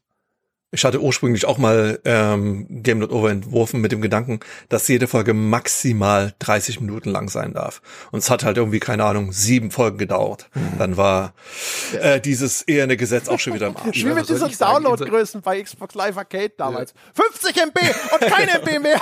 Und dann zwei Jahre später, na gut, hier ist eine größere Festplatte wenn ich überlege, Insert Moin hat ja als Breakfast at Manu Spiel 2010 mit einer Viertelstundenformat angefangen. Wir haben ja wirklich immer nur morgens über den Vortag gesprochen und dann wurde es immer länger und jetzt rede ich hier zweieinhalb Stunden mit euch. Also, die Welt geht zugrunde. Wie wir sie kennen. Ach, es ist alles ein Elend. Naja, aber meine Damen und Herren, da die Welt zugrunde geht, brauchen sie das ganze Geld eh nicht mehr. Warum sparen? Genau. Ja, sie werden es nicht mehr ausgeben können, sie können es auch nicht mehr ver äh, vererben oder sonst irgendwas, aber sie können es jetzt noch uns in den Rachen werfen. Zum Beispiel bei game.over.de, zum Beispiel bei instantmoin.de oder auch bei uns bei gamespodcast.de. Sie können sich heute, sie müssen sich auch gar nicht entscheiden, einfach allen drei Geld geben, ist völlig in Ordnung. Drei zum Preis zum einen und ich lege noch dieses Messerset dazu. das Messerset kriegen mein Gott, das ihm. ist echter Hirsch. sehr gut. Ja, genau. Also es wäre sehr nett, wenn sie uns äh, unterstützen würden. Ja, für die Harmonie, die hier draußen existiert, ist das auch sehr wichtig, weil Sie wissen ja, die, es wird immer angespannter, wenn äh, die Kohle knapp wird. Also, das wäre sehr nett. Sie können uns ansonsten einfach allen einen Gefallen tun. Sie können uns äh, freundlich bewerten auf iTunes mit den verdienten 5-Sterne-Wertungen. Sie könnten uns folgen auf Spotify äh, oder vor allem Sie können erstens die Podcasts einfach mal ausprobieren. Also diejenigen, die jetzt gerade sagen, Hä? Instant 9, The Pot und oder Game Not Over habe ich ja noch nie gehört. Geben Sie uns eine Chance, hören Sie mal rein, leihen Sie uns das Ohr. Und äh, das wäre super. Und ansonsten äh, Mundpropaganda hilft uns allen. Wenn Ihnen mhm. gefällt, was Sie bei uns hören, empfehlen Sie uns doch mal weiter. Einfach mal so unvermittelt bei den Kollegen nebendran setzen und sagen, was hörst du eigentlich für Podcasts? Na du. Super Icebreaker, auch in der, in der Kantine. Beim Warten beim Bäcker. Mal einfach den Typen vorne in der Schlange ansprechen und sagen so, Games Podcast, wie sieht das bei dir aus? Und dann, zupp, ja, direkt als äh, ein Weiser und ein Gentleman beweisen, indem man vorschlägt, zum Beispiel The Pod zu hören, zum Beispiel Instant Moin zu hören, zum Beispiel Game Not Over zu hören. Ich bin es nicht gewohnt, so viele Podcasts gleichzeitig zu bewerben in diesem Schlussmonolog. Sie merken schon, es ufert aber aus. Aber du machst das so super. Das ist schon ziemlich gut. Das macht die Erfahrung. Ja. Aber trotzdem, jetzt ist es vorbei. Vielen Dank fürs Zuhören. Das war's für diese Woche. Wir hören uns nächste Woche wieder. Bis dahin. Tschüss.